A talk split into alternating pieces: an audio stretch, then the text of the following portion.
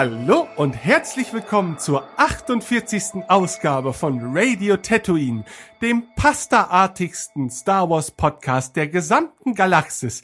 Ich bin Bolognese Benjamin und an meiner Seite begrüße ich die...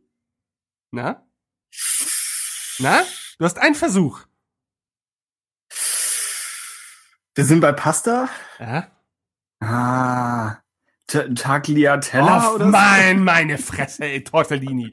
Tim, hallo Tim, wie geht's dir denn so? Hallo, hey. Hey, hallo. Ist ja schon wie lange her, dass wir uns in dieser Konstellation unterhalten durften. Mm. da steckte keinerlei Vorwurf drin. Das war einfach ich werde heute schauen, ob ich nur mit einem Wort antworten durch die gesamte Folge komme. Das ist mein Plan. Ben, ja. neue Folge heißt normalerweise entweder es gibt einen Trailer für einen neuen Star Wars Film oder einen neuen Star Wars Film. Nichts davon ist heute der Fall. Nein, nein, nein, nein, nein. Also äh, wir haben uns natürlich auch in der Zwischenzeit angestrengt, mal wieder eine neue Episode zu veröffentlichen, aber die Nachrichtenlage war jetzt auch nicht allzu spannend. Nun denn, äh, Lucasfilm und Disney haben sich Mühe gegeben, das zu ändern und äh, nur für uns äh, eine Schlagzeile produziert und über die wollen wir heute vorrangig sprechen. Nicht wahr, Tim? Was ist denn da? Worum geht's denn da überhaupt? Was ist denn mit diesem Han Solo Film, über den alle reden? Da ist doch irgendwas passiert vor kurzem. Die neuesten News vom Zentrum bis zum Outer Rim.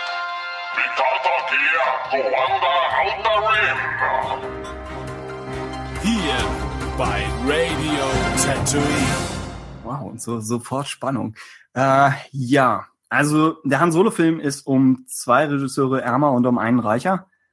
Und zwar wurden die Herren Lord und Miller, wie wir inzwischen schon wahrscheinlich sagen können, entlassen. Ähm, ja. Aufgrund von kreativen Differenzen. Ist jetzt vor ein paar Tagen erst passiert. Das heißt, wir sind relativ aktuell. Es kann sein, dass inzwischen schon, schon, weiß ich nicht, das nächste passiert ist. Aber sie werden ersetzt durch Ron Howard, den man vielleicht von Apollo 13 kennt oder Beautiful Mind oder Willow. Brown Film. Willow, ja, was äh, ich nicht gesehen habe, aber ich hörte davon. Und die wichtigen Fakten sind, der, der Filmstart bleibt beim 24. Mai, zumindest vorerst. Und wie gesagt, wenn diese Folge hier online ist, dann wisst ihr vielleicht schon mehr und Besseres. Äh, das Drehbuch weiterhin von John und Lawrence Gaston und tja, Regie Ron Howard. Erstmal, bevor wir in die Details gehen, sind das gute, schlechte Nachrichten für dich?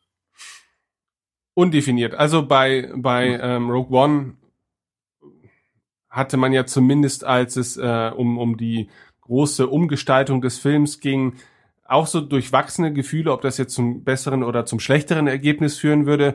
Und ähnlich bin ich jetzt eigentlich auch. Also ich, mich stimmt es schon mal positiv, dass Disney und Lucasfilm eine bestimmte Vision von diesem Film haben, die sie irgendwie umsetzen wollen.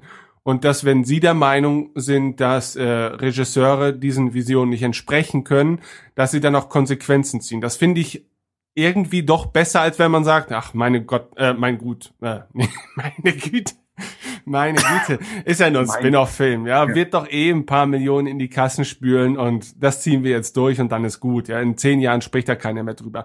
Denn sie wissen, glaube ich, ganz genau, dass in zehn Jahren äh, immer noch alle darüber sprechen würden, wie schlimm dieser Film denn nun gewesen ist, sollte er denn schlimm sein.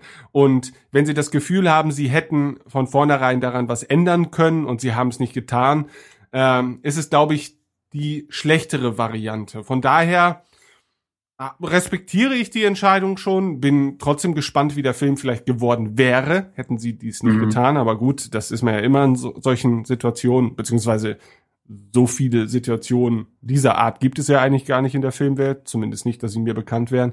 Ähm, zumindest nicht zu diesem Zeitpunkt, ja, wo der, wo das ganze Produkt ja schon weit fortgeschritten sein müsste. Ähm, und da ja die Deadlines eingehalten werden sollen nach wie vor, frage ich mich auch, ähm, inwieweit man das durch Nachdrehs beeinflussen kann oder ob da einfach auch sehr viel ähm, an Schnittarbeit äh, richten kann. Das kann ja durchaus der Fall sein. Ja? Oder keine Ahnung, Neusynchronisation, dass äh, Han Solo in der jetzigen Version sagt, da brat mir doch einer einen Storch Äh, und dann wird er einfach neu synchronisiert mit, da braten wir doch eine, einen traurigen, ernsten Storch. Und äh, das kann natürlich alles passieren. Und äh, du meinst, sie machen daraus ein Drama nur mit der Synchronisation? ja, wer er weiß. läuft nur noch gegen eine Hake, aber er sinniert über Existenz gleichzeitig. Ich weiß nicht, ob man, ob man so viel, ob Ron Howard das hingebogen kriegt. Aber ich äh, stimmt schon, schon mal zu, dass wahrscheinlich ist neben Drehs auch viel um den Schnitt gehen wird. Denn wenn wir davon ausgehen, dass Lord und Miller einiges an Szenen gedreht haben, die vielleicht vom Drehbuch abweichen und die stärker improvisiert waren und die Gerüchte deuten in diese Richtung, dann hat sich einiges angehäuft und angenommen, man überlässt den beiden jetzt den Schnitt, dann würden sie die drehbuchgetreuen Szenen, die sie ja zumindest teilweise äh, wohl durchaus gedreht haben, würden sie vielleicht nicht wählen. Dagegen Ron Howard schon. Ja, ich bin auch der Meinung, also die Regisseure auszutauschen ist halt natürlich eine ganz andere Geschichte, als beispielsweise das Drehbuch wegzuwerfen und neu zu schreiben. Ne? Also ähm, natürlich, denke ich mal, werden sie schon großen Einfluss gehabt haben müssen auf, auf die ganze, auf die Umsetzung des Films und da stelle ich mir natürlich auch die Frage, ich meine, natürlich hat ein Regisseur äh, Einfluss auf, auf ein Projekt, aber inwieweit kann sich das denn von einem Drehbuch entfernen, dass es so sehr äh, gegen die Vorstellungen der, der, der, ja, der Entscheider ähm, angeht. Ne? Da kann ich für mich im Moment noch schwer die Grenze ziehen. Also ich bin halt der Meinung, ein Regisseur, wenn ein Drehbuch, was vielleicht relativ äh, wenig Spielraum lässt, umsetzt. Äh, da geht's vielleicht eher noch so um, um die technische Umsetzung, um das organisatorische.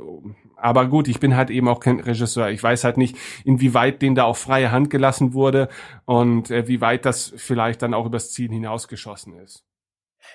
Ja, das offenbar wussten selbst die Leute, die involviert waren, nicht genau, wo da die Grenze liegt. Also wer nun, wer nun was entscheidet. Und ich, so weit man das aus den Gerüchten herauspicken kann, bestand der Konflikt viel in der Arbeitsweise, also eben entweder strikt nach Drehbuch gegenüber Improvisation.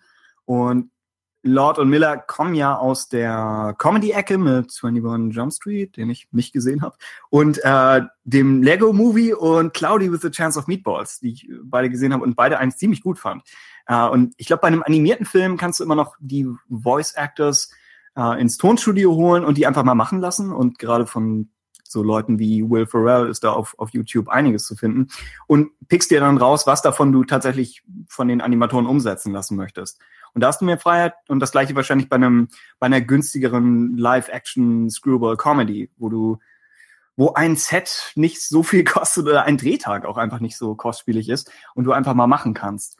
Dagegen hier haben sie wohl versucht, so wie man das rausliest, äh, zum einen die Drehbuchszenen zu drehen und dann noch die Impro-Szenen zusätzlich, was ein bisschen in die gleiche Richtung geht, wie das, was Gareth Edwards gemacht hat. Ich glaube, er hatte diese Documentary Hour, wo er gesagt hat, wir äh, nehmen uns jetzt noch ein bisschen Zeit und wir haben hier dieses Set und diese Schauspieler und laufen einfach mal mit einer Kamera rum. Und da hat das wohl noch halbwegs in den Drehplan gepasst, wobei ja dann auch da einiges aufgeworfen wurde. Aber hier war es wohl so, dass Lord und Miller gesagt haben, der Drehplan ist zu äh, straff und wir werden kreativ eingeschränkt. Und Kathleen Kennedy dann wohl auf der anderen Seite hat sich gefragt, warum nicht alle Einstellungen gedreht wurden, die sie sich gewünscht hätte oder warum nicht genug davon, warum nicht genug Material produziert wird. Ja, das wird natürlich auch ein Prozess gewesen sein, der über längeren Zeitraum stattgefunden hat. Ne? Und vielleicht sind da auch eben dann Egos aufeinandergeprallt äh, und, und haben da über mehrere Monate was aufkochen lassen, äh, was mhm. dann letztendlich zu diesem finalen Konflikt geführt hat oder so. Ne? Ähm, kann ich mir schon vorstellen. Ich weiß jetzt, ich, ich könnte jetzt weder sagen, es ist richtiges Verhalten der einen oder der anderen Partei. Ich denke mir immer so, naja gut, hätte ich jetzt die Chance, einen Star Wars-Film äh, zu regieren, regieren, sagt man das so? Directen. ähm, dann würde ich wahrscheinlich vielleicht mein Ego auch mal zurücknehmen, wenn die Chefin halt letztendlich sagt, komm, so geht's jetzt halt nicht. Wie wäre es, wenn du hier und da vielleicht mal ein paar andere Wege bestreitest, dann würde ich es wahrscheinlich auch machen. Aber ich glaube, ich bin dann auch eher so die Star Wars Prostituierte, die, ähm, ja, die, der, der, Aha. dieser Zustand, dieser Umstand halt eben Befriedigung genug wäre, ähm, um in dieser Sprache zu bleiben. Ähm, von daher weiß ich es nicht. Ne? Also ist es, glaube ich, immer schwierig, wenn Künstler und unterschiedliche Meinungen aufeinandertreffen. Und da sind sie ja irgendwie dann doch alle Künstler. Und ich halte auch Kathleen Kennedy natürlich für eine Künstlerin als, als Oberhäuptin eines derart großen Kunstkonstrukts. Äh, kann sie ja Mhm. gar nicht ähm, ja so nüchtern sein, dass da nicht doch auch Emotionen vielleicht mit einspielen. Und, und das ist vielleicht dann eben auch ihr großes Baby und das will sie eben beschützen. Und, und wenn sie das Gefühl hat, äh, andere gehen mit ihrem Baby nicht so um, wie sie es sich gedacht hätte, dann, äh, naja, dann holt man sich halt einen anderen Babysitter. Äh, Das ist wie wenn eine Mutter sieht, dass der Babysitter das Kind gegen eine Wand wirft und denkt, das ist nicht, mir ist anders gewünscht. Das ist, das, das ist nicht eine Waldorfschule. Ähm, ja, also ohne die Metapher sabotieren zu wollen, ich, ich stimme zu. Äh, und Kathleen Kennedy, wir gehen hier wieder nur auf Gerüchte zurück, aber sie war wohl schon vorher etwas skeptisch, aber Kerstin heißt es, hat dafür plädiert, Lord Miller einzustellen für sein Drehbuch. Da hat Kieran Hart, Kiri Hartner was auf, glaube ich, einer Celebration zugesagt, dass er, also Larry Kerstin, derjenige war, der, der Vertrauen und viel Hoffnung in die beiden hatte. Und Hoffnung hatte, dass sie sein Drehbuch wohl mit einer Prise an zusätzlichem Humor würzen? Weil das ist die Frage, wenn, wenn er schon ein witziges Drehbuch geschrieben hat und wir gehen davon aus, dass er hat, was sollen dann zwei Comedy-Regisseure zusätzlich noch einbringen an Material, abgesehen von Gespür für irgendwie Comedic Timing und all, all dem. Aber was, was hat Lucasfilm von den beiden erwartet? Und so haben die beiden wahrscheinlich auch gesagt, wenn man einfach nur von uns wollte, dass wir stur das Drehbuch nachdrehen oder äh, stur Paint by Numbers einen Film machen, warum dann uns anheuern? ja. Es passt zu dem, was du zu den Egos sagte, dass die beiden ja auch angehende Kultregisseure beinahe sind. Also sie haben ja eine Fangemeinde, die unabhängig von Star Wars existiert. Ja. Und Leute, die auch Hoffnung in einen neuen Lord Miller Film hatten. Manchmal muss man manche Dinge erst ausprobieren, um zu merken, dass es vielleicht nicht der richtige Weg ist. Ne? Also ähm, Wodka ist eine feine Sache und Whisky ist eine feine Sache. Trotzdem mischt man Wod Wodka oder Whisky vielleicht nicht unbedingt gerne miteinander als Cocktail, denn das macht keinen Spaß. Auch wenn beide für sich gesehen ganz okay sind. Ja, aber vielleicht brauchen sie einfach mehr den. Orangensaft der Regisseure und Ron Howard könnte eben dieser Orangensaft sein. Ähm, und ähm, zumindest, also er hat ja einige sehr erfolgreiche Filme bewältigen dürfen. Äh, gut, in letzter Zeit, weiß ich nicht, also in letzter Zeit war da kaum was dabei, das mir so im Gedächtnis geblieben ist. Ähm, Er hat, also sein letzter Film war Inferno, das ist seine dritte Dan Brown Adaption. Der Film hat, ich glaube, ich glaube, er hat international sein Geld zurückgeholt, aber Kritiken waren, was, was sie immer sind. Und die Reaktion eher verhalten.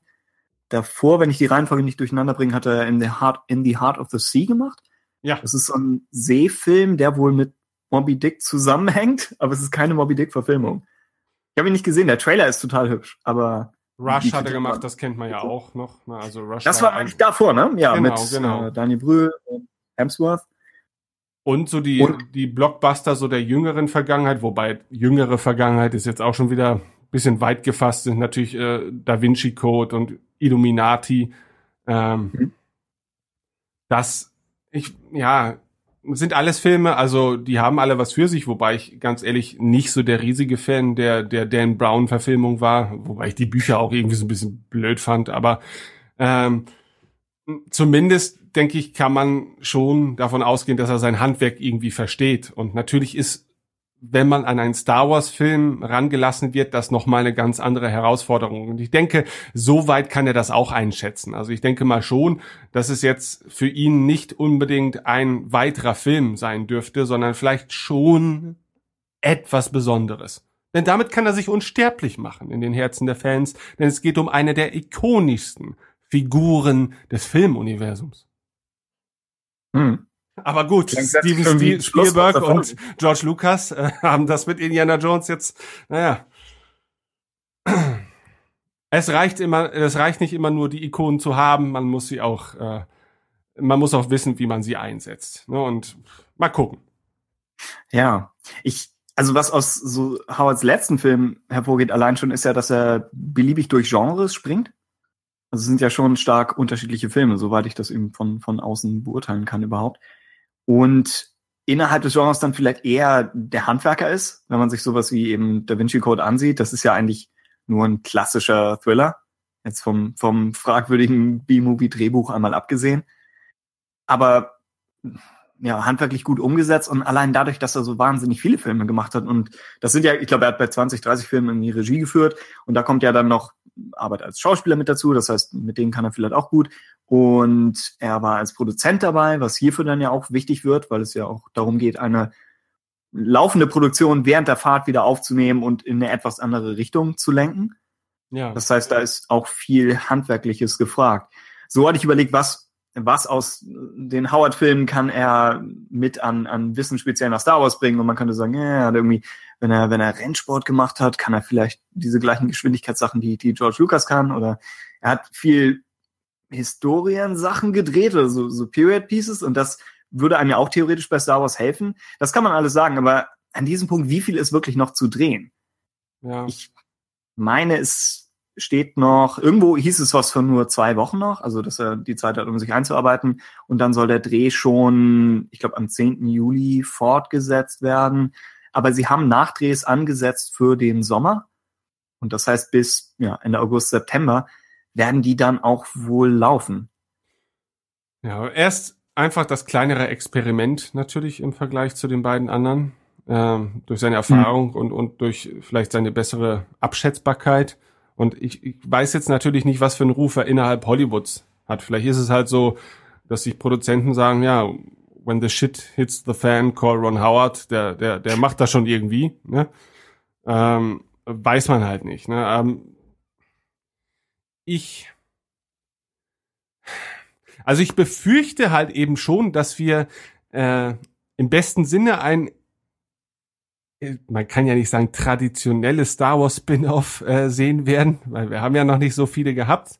Mhm. Ähm, aber er, wird uns vielleicht weniger überraschen können, stilistisch oder auch, auch generell, als es äh, eine ganz andere Herangehensweise vielleicht getan hätte. Aber Überraschung bedeutet natürlich äh, gerade im Star Wars-Universum auch zu Teilen immer Abschreckung, das ist nun mal so.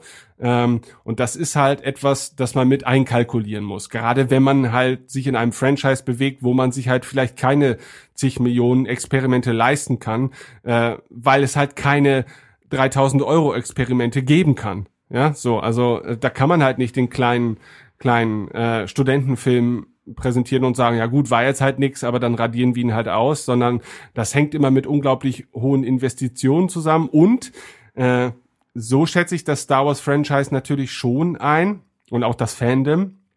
Äh, Fehltritte, ja, vergisst man nie. Ne? Also Fe Fehltritte haben immer langfristige Auswirkungen auf das Fandom und ich kann mir vorstellen, auch Spin-offs äh, haben diese Fähigkeiten, denn äh, wenn man sich so äh, auch jetzt mehr als ein halbes Jahr später anguckt, äh, Rogue One kommt immer noch sehr, sehr gut weg. Zumindest ist das so meine subjektive Wahrnehmung und auch bei mir ist das ja der Fall. Ja, also das ist ein Film, der, der einfach äh, sehr beständig äh, wohl gesonnen aufgenommen wurde vom Fandom. Natürlich gibt's Ausnahmen, aber, aber es ist nun mal so. So, das ist natürlich die große Last, die der Han Solo-Film jetzt zu tragen hat, dass man sich jetzt auch noch mit einem sehr erfolgreichen, sehr positiv aufgenommenen Erstlingswerk messen lassen werden muss. Äh, ob das jetzt stilistisch überhaupt machbar ist, weil vielleicht beide Filme völlig unterschiedliche Töne, vielleicht auch unterschiedliche Genres bedienen. Äh, das sei jetzt alles mal dahingestellt. Das Genre ist halt irgendwie auch Star Wars. Ne? Und, und, ähm, und da kann man halt nicht raus. Und, und naja, da, ich bin gespannt. Aber gut, wir sind ja beides eh so liebe, optimistische Menschen. Wir freuen uns ja über alles. Ne? Also wir würden uns wahrscheinlich auch über eine Schachtel mit Keksen äh, freuen, auf die Han Solos Konterfei geprägt wurde. Das würde uns vielleicht auch reichen, um, um glücklich zu werden. Aber wie allgemein. Weiß ich nicht. Weiter hingestellt. Aber ich würde noch mal an das anknüpfen, was du eben meintest, zu äh, wie, wie ein wie ein scheiternder Kinofilm aufgenommen wird, was normalerweise bei einem bei einem Non-Star Wars Kinofilm häufig auf den Regisseur gemünzt wird, was wir gerade bei bei Book of Henry passiert ist gerade mit Trevorrow. Ja, oder vielleicht aufs Marketing, wenn man sagt, naja, die Trailer waren nicht gut oder zu wenig Poster. Oder die Autoren sind schuld, wobei die Autoren meistens niemand kennt, aber man kann es dann trotzdem und nicht völlig zu Unrecht auf sie schieben. Und das Studio trifft es meistens nur finanziell, nur in Anführungszeichen. Und das Genre, denke ich, wird wegen einem schlechten Vertreter meistens auch nicht gleich gekillt. Es gab ein paar Fälle, wo, ich glaube, ein Piratenfilm hat Piratenfilme getötet, bis Fluch der Karibik kam. Also das kann schon passieren, aber der, der Schaden, finde ich, ist immer noch bei einem normalen, gescheiterten Film, ist der Schaden örtlich begrenzt. Dagegen angenommen, Lucasfilm gibt jetzt Lord Miller völlige Freiheit für einen, für einen Han Solo-Film und der Film wird nichts. Niemand außerhalb des Fandoms bezieht das auf Lord und Miller. Die Öffentlichkeit wird das lesen als das Star Wars-Franchise insgesamt mit, mit all seinen äh, kreativen Chefs und Produzenten hat einen Fehler gemacht. Ja. Und dieser Fehler wird ein Jahr lang das Thema sein, während wir diskutieren, ob Star Wars in den falschen Händen ist. Und das ist keine Diskussion, die, die Kathleen Kennedy führen möchte, natürlich. Ja. Äh, es ist natürlich auch mühselig, ja. ne, weil die gleichen Diskussionen hatten wir ja schon nach den Prequels und da war Star Wars zumindest noch in seinen ursprünglichen Händen. Mhm. Ähm, und äh, diese Diskussionen werden sich, glaube ich, nicht aus der Welt äh, bewegen lassen. Und äh, ich denke, egal was mit dem Franchise passiert und, und welche Leute da irgendwann mal Hand anlegen werden, und es werden irgendwann noch Zeiten kommen, an denen ganz andere Leute Hand anlegen, wo auch vielleicht der letzte Lukas-Jünger ausgestorben ist ähm, und hoffentlich Star Wars dann dennoch weitergehen kann, so als moderne Mythologie. Ähm, und mhm. dieser Frage werden wir uns immer stellen müssen. Und äh, ich glaube, die Diskussion hatten wir auch im Podcast schon so oft das Ding ist halt, wie folgt, Star Wars wird einfach immer größer und irgendwann werden vielleicht Leute ihre Teilbereiche daraus ziehen können. Das machen sie ja jetzt schon. Ja, ich meine, für die einen ist uh, The Clone Wars was ganz Großes gewesen und die anderen haben noch nicht eine Episode gesehen.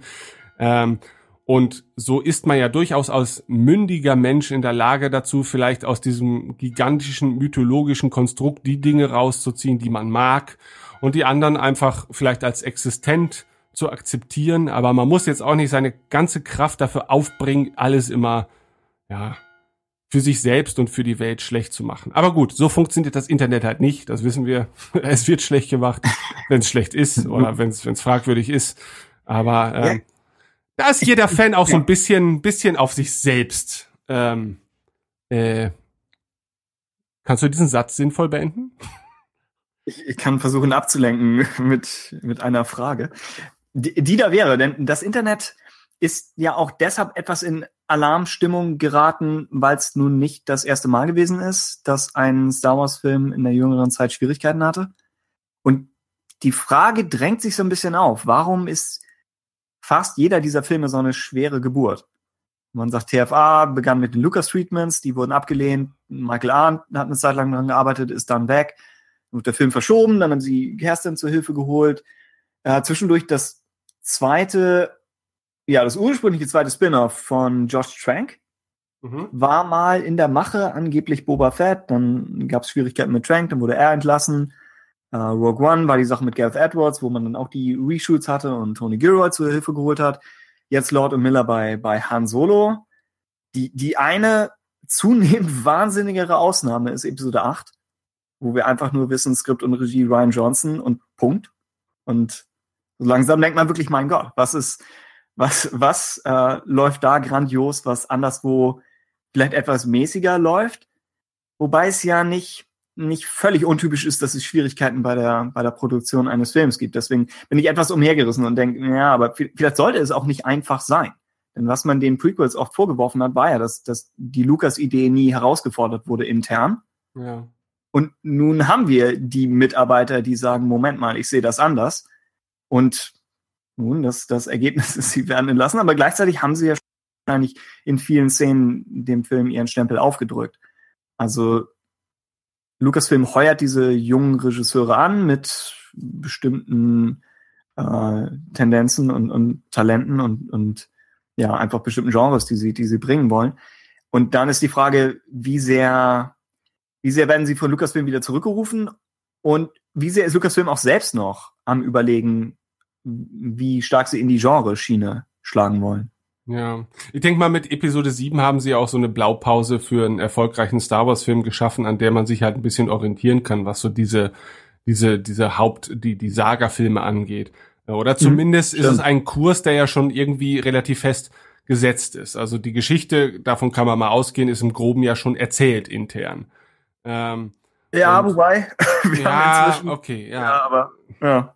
Man weiß aber ja auch das nicht. Template steht, ne? Genau. Ja, genau, genau. Ja. Und ich denke, die Spin-off-Filme haben sich ja selber mal die Aufgabe auch gestellt, dass, dass es halt eben kein Template geben soll, dass man halt eben tatsächlich ein bisschen, bisschen guckt, was man aus dem Franchise noch so machen kann.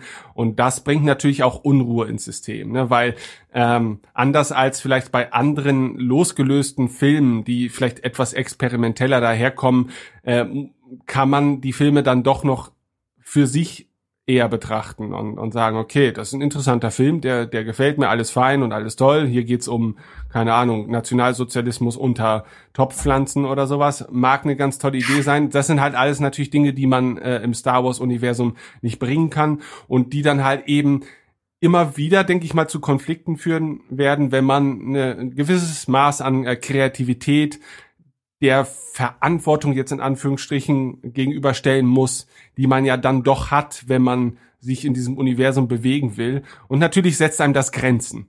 Und ähm, ich denke, es kommt dann halt wirklich darauf an, auf die richtigen Personalien, die einzuschätzen wissen, dass man sich in diesen Grenzen zu bewegen hat und die vielleicht ihre Kreativität dem auch irgendwie so ein bisschen anpassen können. Ähm, und das ist schwierig. Und ich denke, jeder Filmschaffender ähm, der in diesen, in diesen Topf hineingeworfen wird, äh, muss sich vermutlich ja erstmal an diese Situation gewöhnen und vermutlich wird sich dann auch erst im Laufe der Produktion herausstellen, ob das klappt oder nicht. Denn das sind halt alles Sachen, die man vielleicht vorher nicht abschätzen kann, denn so viele Leute gibt es halt nicht, die Erfahrung mit dem Machen von Star Wars Filmen haben oder zumindest mit der, mit der Regie. Ja, die kann man halt an, ja. an einer Hand abzählen. Ja. So und ähm, ja. Und ich glaube, Lukas wollte ja damals Howard für Episode 1, wenn ich das nicht durcheinander bringe. Kann sein, ja. Er hat versucht, die, die Prequels auch anderen Leuten zu geben. Und ich glaube, Spielberg war mal im Gespräch. Aber die haben wahrscheinlich alle gesagt, es gibt zu viel zu verlieren. Und vielleicht wollten sie auch einfach die Lucas-Version sehen. Also ist ja auch nicht so, dass er bei vielen Filmen Regie geführt hat am Ende insgesamt. Was wenige wissen, ist, dass äh, Apollo 13 der erste Raw-Cut von Episode 1 war, der dann verworfen wurde. Okay, ja, kann, kann sein. Äh, und deswegen denke ich, vielleicht gibt es jetzt für ihn auch weniger, ja, einfach weniger zu verlieren, dass er sagt, im, im Idealfall ist er der Retter des Films und im schlimmsten Fall hat er zumindest sein Bestes versucht, aber das Projekt war schon in Schwierigkeiten, als er dazugekommen ist. Ja, das und das kombiniert damit, dass seine letzten Filme dann eben in ein, zwei Fällen zwar Kritikererfolge waren und generell ist er ja ein sehr angesehener Regisseur. Also, glaube ich, mindestens einen Oscar gekriegt für äh, beste Regie und ich glaube, Beautiful Mind hat insgesamt hat auch bester Film gewonnen, oder? Also ist eigentlich ja hochprämierter Regisseur. Nur seine letzten Werke waren eben nach allem, was wir hören, etwas durchwachsen. Wobei mich Heart of the Sea weiterhin interessiert. Und Frost Nixon wollte ich eigentlich auch mal sehen. Ich kann mir halt eben auch vorstellen, dass ja. die Spin-offs vielleicht erstmal äh, auf lange Zeit gesehen gar nicht unerfolgreich sein können. Weil die Leute werden halt reingehen ja. und, und, sich das angucken. So. Und sie wissen, ich glaube, selbst äh, Leute, die jetzt nicht so sehr in der Materie drinstecken, kriegen dann doch irgendwie mit, dass die Spin-off-Filme ja nicht Teil der Saga sind und schon irgendwie ein bisschen was eigenes. Und auch die können dann vielleicht abschätzen, dass ihnen der eine Film nicht so gut gefallen hat, dafür vielleicht die anderen beiden oder so. Ja, ich meine, das passiert ja bei den Marvel-Filmen ganz ähnlich. Da gibt's auch Leute, die können mit den Avengers-Filmen nicht so viel anfangen, aber finden zum Beispiel die, die Torfilme total interessant oder Iron Man. Ja, das lässt sich ja auch nicht alles immer so vergleichen. Und, und ich denke, da kann man es auch schaffen, unterschiedliche äh, Publiken, Publika, Publiki anzusprechen. und äh, äh, ich denke, ja. das, das ist halt eine, äh, eine Welt, in die sich auch Star Wars als Ganzes erstmal noch so ein bisschen einfinden muss, aber das kann auch ganz schnell halt eben zur Normalität werden. Und wir haben halt dann irgendwann auch eine Normalität, wenn wir halt eben drei, vier, fünf, sechs, sieben Spin-off-Filme haben. Ne? Und, und halt eben vielleicht auch die Saga-Filme auch gar nicht mehr unbedingt so äh, im Zentrum des Interesses stehen. Ich weiß es nicht. Also ich meine, bei Avengers habe ich, habe ich schon eher das Gefühl, dass man, dass die Avengers-Filme im Vergleich zu ihren Einzelfilmen nicht den gleichen Stellenwert haben wie die Saga-Filme äh, von Star Wars im Vergleich zu Spin-off-Filmen. Also ich glaube, bei Star Wars wird ja alles sehr hochgekocht und bei Avengers, ja, da bin ich zum Beispiel jemand, ich kann mit den Avengers-Filmen nicht so viel anfangen, aber ich mag die Einzelfilme, die, die sind ganz okay. Ne, und bei den Avengers-Filmen habe ich immer das Problem, dass sie einfach viel zu viel versuchen da reinzupacken und, und sind halt so, hm, so zweistündige Fan-Trailer. Ja, und sie sind, und unsere Star Wars Saga-Filme sind keine Crossovers der Standalones. Ja, das, das stimmt, heißt, das stimmt, ja. Die Avenger-Filme sind automatisch in dem Genre von Katastrophen-Epos eigentlich schon. Ja. Und Star Wars muss das nicht sein. Episode 8 könnte ja auch durchaus ein kleinerer Film sein als Rogue One. Ja, wir sind, wir sind nicht so in dieser Schiene drin. Aber Wenn ist, das nicht Ep Episode ja. 7 schon war, ne? also kleiner als Rogue One. Zumindest ja, stimmt, stimmt. es wird, ja. ja. Ich würde sagen, es wird ein Planet zerstört, aber in, ja, Rogue One hat auch einiges an, an Schaden angerichtet. Sind, weil du es eben so ein bisschen angesprochen hast, dass, dass bei Star Wars alles ja, hochgekocht wird, gibt Gibt es überhaupt die Chance, einen kleineren Star Wars-Film zu machen?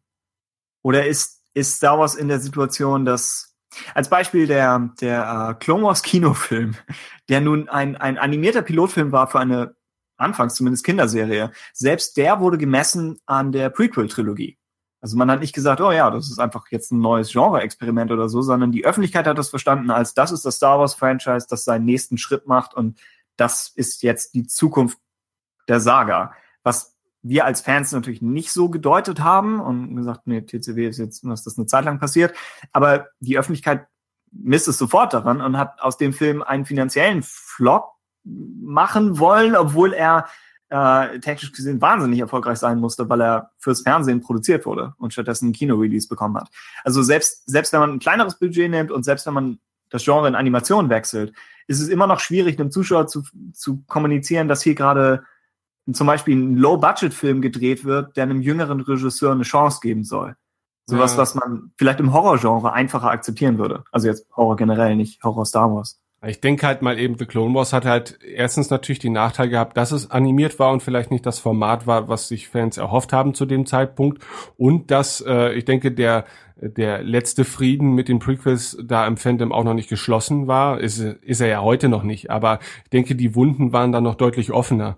Und ähm, dann tust du natürlich dem Film keinen großen Gefallen, wenn du ihn in diesem Setting ansiedelst und davon ausgehst, dass das über das so die, die laute Masse seit Jahren lästert, ja, mhm. äh, einfach noch mal irgendwie weitergeführt wird oder zumindest äh, weiter im, im breiteren Sinne äh, erzählt wird. Ähm, ja. Und jetzt hast du wiederum auch eine neue Situation. Also ich, weil es halt eben obwohl, naja gut, es sind diese Spin-offs so viel anders als ein The Clone Wars oder Rebels das eigentlich ja grade, nicht. Ne? Also, das hatte ich ihm gerade überlegt, ja. ob, ob The Clone Wars als früher Standalone-Film zählt. Aber du hast völlig recht, er hatte, er hatte noch mehr gegen sich und war noch mehr na gut, Rogue One ist mit Episode 4 verknüpft. Clone Wars eben mit etwas, das, das damals ein anderes oder geringeres Ansehen hatte. Ja. Wir, wir, wir beurteilen natürlich The Clone Wars auch nach einer Vielzahl von Staffeln und Folgen irgendwie ja. anders als noch am Anfang. Und diese Chancen haben halt diese für sich stehenden einzelnen Filme ja. halt nicht. Ne? Die müssen halt nur einmal verkacken und dann bleiben sie halt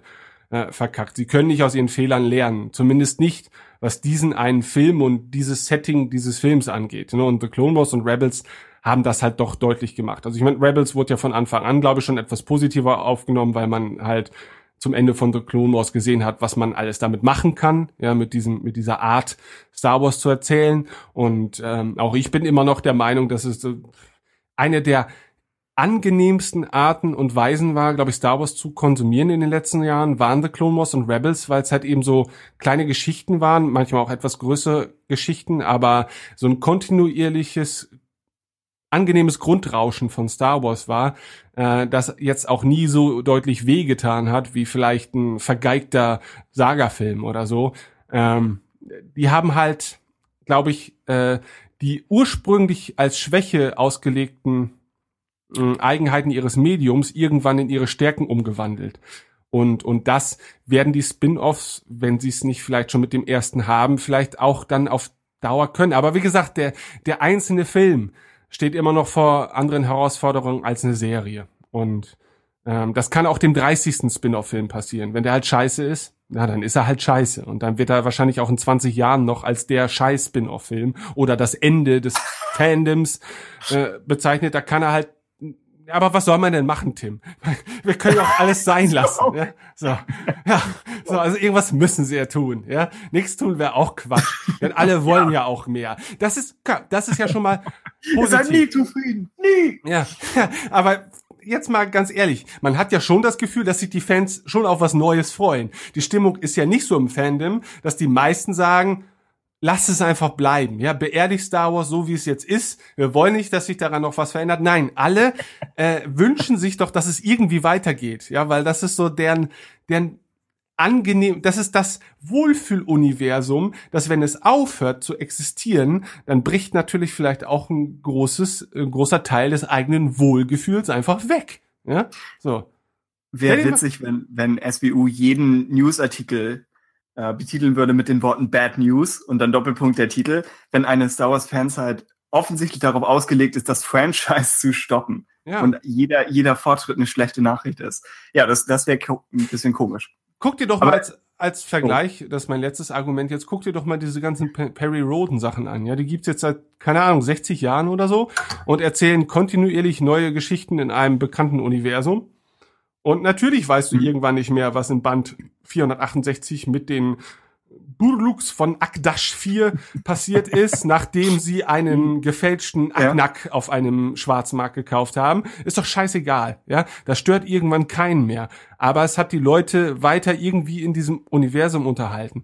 Und, und das ist doch genau das, worauf wir irgendwann mal hoffen, dass wir irgendwann mal so viel Star Wars haben, dass wir, dass wir, dass wir uns abends davon übergeben müssen, ja. Und, und wow. uns schon, Ja, weiß ich nicht. Also Eben ich, haben wir noch über das Hans Solo Spin-off gesprochen. Jetzt sind wir in dieser existenziellen Hölle der nächsten 50 Jahre. ja. ja. Schnell abwärts.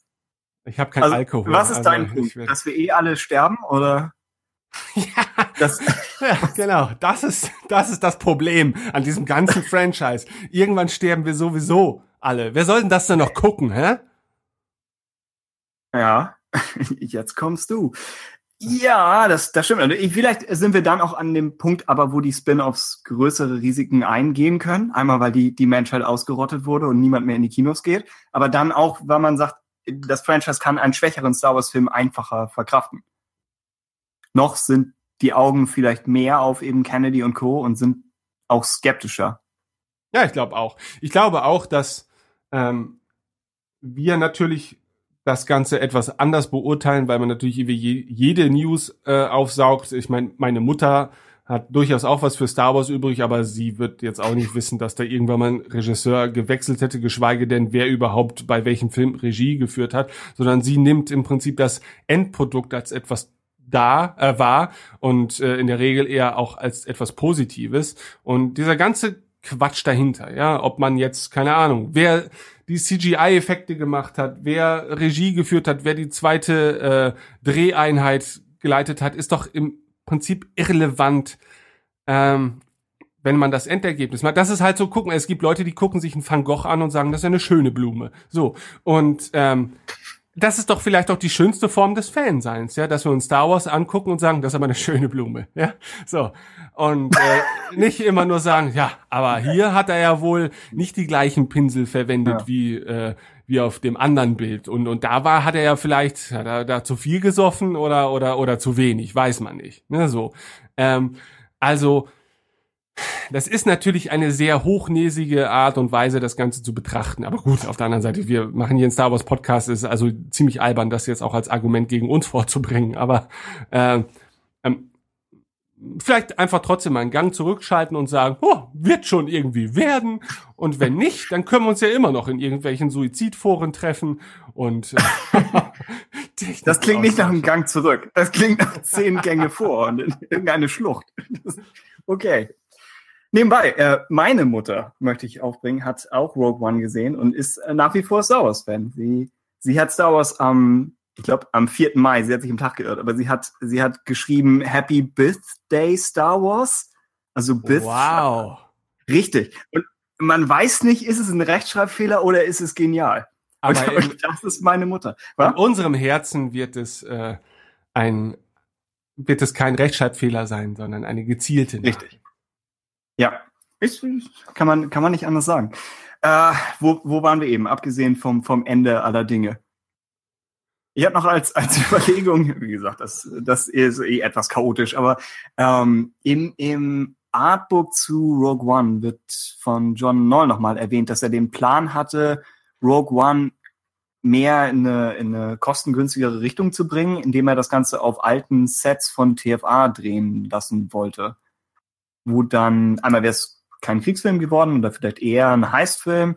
Es wäre alles vielleicht eine, ja, vielleicht etwas kleiner geworden und es wäre dann ein, ein Mid-Budget Star Wars Film geworden, den man so zwischendurch hätte produzieren können. Und da ist die Frage, kann man, ja, kann man der, der Öffentlichkeit erklären, was das ist?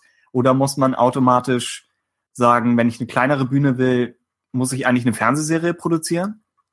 Wobei dann du zwangsläufig bei einer, ja, du wärst zwangsläufig bei einer Serie oder Miniserie. Du kannst kein äh, Direct-to-TV-Special machen. Ja. Was macht HBO ja noch hin und wieder, aber Star Wars rein von seinen Kostümen und Sets her würde wahrscheinlich in jedem Fall erfordern, dass man, dass man was längeres macht. Jo? Also ich denke, ein Han Solo-Film kann halt schon eher eine kleinere Bühne sein als Ja, als äh, Ja. als ein Rogue One, ne, der eben durch die ganzen Requisiten schon mal so viel Möglichkeiten geboten hat, was Großes darzustellen. Und ich kann mir schon vorstellen, wenn wenn der Film auch deutlich macht, dass es halt um die Person Han Solo geht äh, und, und seine Abenteuer, äh, muss es ja vielleicht nicht ganz so aufgeblasen sein und kann trotzdem funktionieren. Natürlich ist dann derjenige, der sich äh, in den Kinosaal setzt und sagt, oh, ein neuer Star Wars Film, geile Effekte. Vielleicht wird der ein bisschen enttäuscht sein natürlich, ja, weil halt eben nicht so viel Bum Bum und Tam Tam und Tri Tri und Duft Duft passiert. Aber ähm, also irgendwann müssen sich die Filme einfach mal die Aufgabe stellen, diesen Schritt zu gehen, ja, weil sonst wird's halt irgendwann Mhm. albern. Ne? Du kannst nicht immer noch größer werden und ich meine, von der Effektdichte war ja vielleicht sogar Rogue One bislang der größte Star Wars Film, weiß ich nicht. Äh, zumindest hat man so das Gefühl äh, stellenweise. Und äh, es ist natürlich Quatsch, das als Ausgangspunkt für den nächsten Film zu nehmen und sich dann dann auch irgendwie steigern zu wollen, weil irgendwann wird natürlich auch das langweilig. Ja, und und äh, und irgendwann willst du dann ja vielleicht doch mal auch eine Geschichte sehen, die dich auch als Geschichte wirklich fesselt ähm, und nicht in drei Sätzen erzählt werden kann. Und ich meine, äh, das war vielleicht damals einfacher. Ich kann mir schon vorstellen, also bei, bei den alten Star Wars Filmen, da bin ich schon der Meinung, dass es, dass es auch immer ein bisschen so höher, schneller weiterging. Also die Geschichte jedes einzelnen Teils kannst du auch relativ kurz zusammenfassen. Jetzt nicht in allen Details, aber es geht ja nicht darum, um tatsächlich so, dass das große, die große persönliche Weiterentwicklung der einzelnen Figuren zu verfolgen. Und natürlich werden jetzt Leute sagen, aber, aber Luke, aber Anakin, natürlich entwickelt sich da was. Ja, aber das hast du in halt in fünf Minuten Breaking Bad hast du die Entwicklung einer Figur erzählt, die die alten Saga-Filme erzählt haben. Ne, So, darum geht's ja auch nicht immer. Es kommt auf das große Gesamte an und das ist bei Star Wars, zumindest bei dem Star Wars, wie wir es bislang kannten in Kinoform, halt natürlich auch nicht nur die Geschichte, sondern auch dieses bisschen Jahrmarkt-Feeling. Guck, wie geil das aussieht. Boah, krass, ein Riesentodesstern, eine tolle Explosion. Ähm, und ich bin dafür auch durchaus empfänglich und ich freue mich auch, wenn etwas toll aussieht und natürlich gerade auch im Star Wars äh, Universum. Aber ich wäre auch enttäuscht, wenn es halt immer weiter in diese Richtung geht, weil es ist halt irgendwann langweilig. Ne? Irgendwann, ja, ist halt alles gut. So. Und irgendwann will ich halt auch wirklich wissen, warum lesen wir die Bücher? Ja, da finden die Bilder nur, nur in unseren Köpfen statt. Da gibt's halt nicht so viel Tamtam und viel Buff Buff, außer du hast in deinem Kopf Tamtam und Buff Buff. Ähm, aber gerade weil uns ja auch so manche kleinere Geschichten interessieren, die jetzt vielleicht auch nicht immer einen Kinofilm hergeben würden, unter bisherigen äh, Aspekten, aber Hm. im Rahmen der Spin-offs ja vielleicht durchaus mal ihren Raum hätten. Ne? Also seit vier Jahren predige ich von dieser typischen Stormtrooper-Serie, ja, dass man halt mal sieht, so ein Rekrut äh, wird eingezogen und keine Ahnung stirbt bei der Schlacht um Endor oder sowas, ja. Äh, natürlich gäbe es da Möglichkeiten, solche Geschichten zu erzählen. Und man muss sich ja manchmal schon einen Kopf fassen und fragen, warum, warum tut man das nicht längst? Ja, weil Stormtrooper gehen marketingtechnisch immer, Imperium geht sowieso immer, es handelt auch, oder es findet in einer bekannten Ära statt. Das heißt, es ist jetzt auch nicht zu experimentell und zu gewagt. Ähm, andererseits natürlich wünschen sich viele sowas wie eine The Old Republic Serie oder so. Ne? Und ich wäre da auch durchaus ein Freund von, aber ich kann auch ganz genau verstehen, warum man diesen Schritt noch nicht geht. Das ist vielleicht schon ein Schritt zu weit. Ja, wenn du jetzt mit einem Old Republic Film ankommst, gucken sich wahrscheinlich 30 Prozent der Leute an und sagen, hä, was ist das denn? Wie, wie, wo? Wo sind wir denn jetzt? Ja, so. Ähm, und ja. Die also Hardcore-Fans ja. machen halt, machen die Filme nicht zu den mit erfolgreichsten Filmen der Welt. Das ist nun mal so. Ne? Also du musst halt immer natürlich das große Publikum auch so ein bisschen äh, im Blick haben und und da muss man ausloten, inwieweit die Experimente vertragen oder überhaupt verstehen. Ja, ich würde die, also einmal stimme ich beim Old Republic Film zu. Ich glaube, wenn man den jetzt bringen würde und wir haben das Thema Wunsch-Spin-Off schon mehrfach aufgegriffen und ich glaube, es landet bei uns beiden immer dabei, dass man irgendwie eine neue Ära auch mal zeigt, weil ich nach wie vor denke, das ist Job der Filme und die Bücher brauchen Sachen, an die sie sich ja, dranhängen können und auf die sie aufbauen können. Aber ich glaube, angenommen, äh, man bringt jetzt nach Episode 9 als nächstes ein Old, Old Republic Spin-off, würden alle glauben, dass das jetzt die nächste Saga ist. Ja. Es wird dann wieder schwierig, das zu kommunizieren. Ja, genau. Das, und, und taugt ja. denn, wenn man jetzt komplett in eine andere Ära springt, ähm, kann man es denn überhaupt bei einem Film in dieser Ära belassen? Wirkt das nicht dann noch mehr wie ein Fremdkörper? Ne? Also da müsste man das ja schon fast mehrteilig aufziehen. Ja, ist es ein Fremdkörper oder, bam, bam, bam, ist es Episode 4? Was, was Episode 4 gewesen wäre, wenn einige ihren, ihren Wunsch bekommen hätten und Star Wars einfach Star Wars geblieben wäre als ein Film. Ja. Wäre interessant. Ja. Aber also die Bücher und Comics würden sich in jedem Fall dranhängen, ja. Ich hoffe nach wie vor auf das Obi-Wan Spin-off, wobei auch gewisse Zeichen weiterhin auf Boba Fett stehen. Ja. Ich sagte ja. das noch, noch vier Folgen Radio Tatooine und äh, Ewan McGregor ist einfach schon zu alt. Ja, das, das kann sein. Aber es wäre dann angenommen, die, die drei Standalones sind äh, Rogue One, der Han Solo Standalone und äh, Obi-Wan auf Tatooine. Dann hätte man auch so eine Art indirekte Trilogie zwischen drei und vier. Ja. Also auch das wäre wäre nicht übel, selbst wenn es und auch der Kritikpunkt kam schon wiederholt, selbst wenn das alles relativ konservative Ideen sind dicht an den Film, entweder direkt von der Filmhandlung oder direkt mit einem Filmcharakter. Für die ersten Standalones immer noch zu vertreten, denke ich. Aber ja, wenn man, wenn die Idee war, mit den Standalones mehr zu wagen, dann ist das bisher vielleicht noch nicht passiert. Wobei Rogue One schon riskant ist. Ich meine, das Poster stirbt. Das ist schon Deswegen überlege ich auch, weil, weil viele jetzt eben Kennedy und Lucasfilm vorwerfen, dass sie in eine Genre-Richtung erst gehen wollen und dann zurückrudern. Das Ende von Rogue One sieht nicht aus, als wäre irgendjemand zurückgerudert.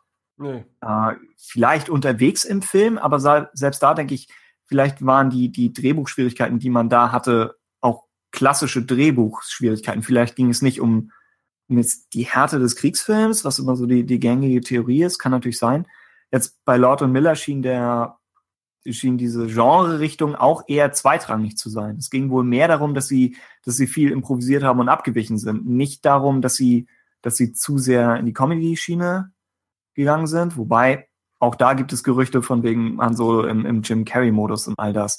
Aber ich, ja, ich denke schon, dass, dass die Genresache, wenn, wenn Kathleen Kennedy ein Skript sieht, dann denke ich, kann sie einschätzen, welches Genre das ist wenn sie, hat so eine Erfahrung und so viele Filme gemacht, wenn sie, wenn sie das Skript sieht und sie sieht den Regisseur, den sie drauf ansetzt, dann denke ich, kann sie ungefähr einschätzen, was da am Ende für ein Film bei rauskommt. Ja, Deswegen, ja. Mit dieser Verantwortung entwickelt man natürlich über die Jahre hinweg dann auch so ein bisschen das Gespür für Dinge, die halt funktionieren oder nicht. Ne, also mhm. natürlich wirst du tausend Fans fragen können und die einen sagen sich dann, ja, ich will endlich mal einen kompletten Sith-Film haben, wo alles ganz böse und düster ist und so weiter.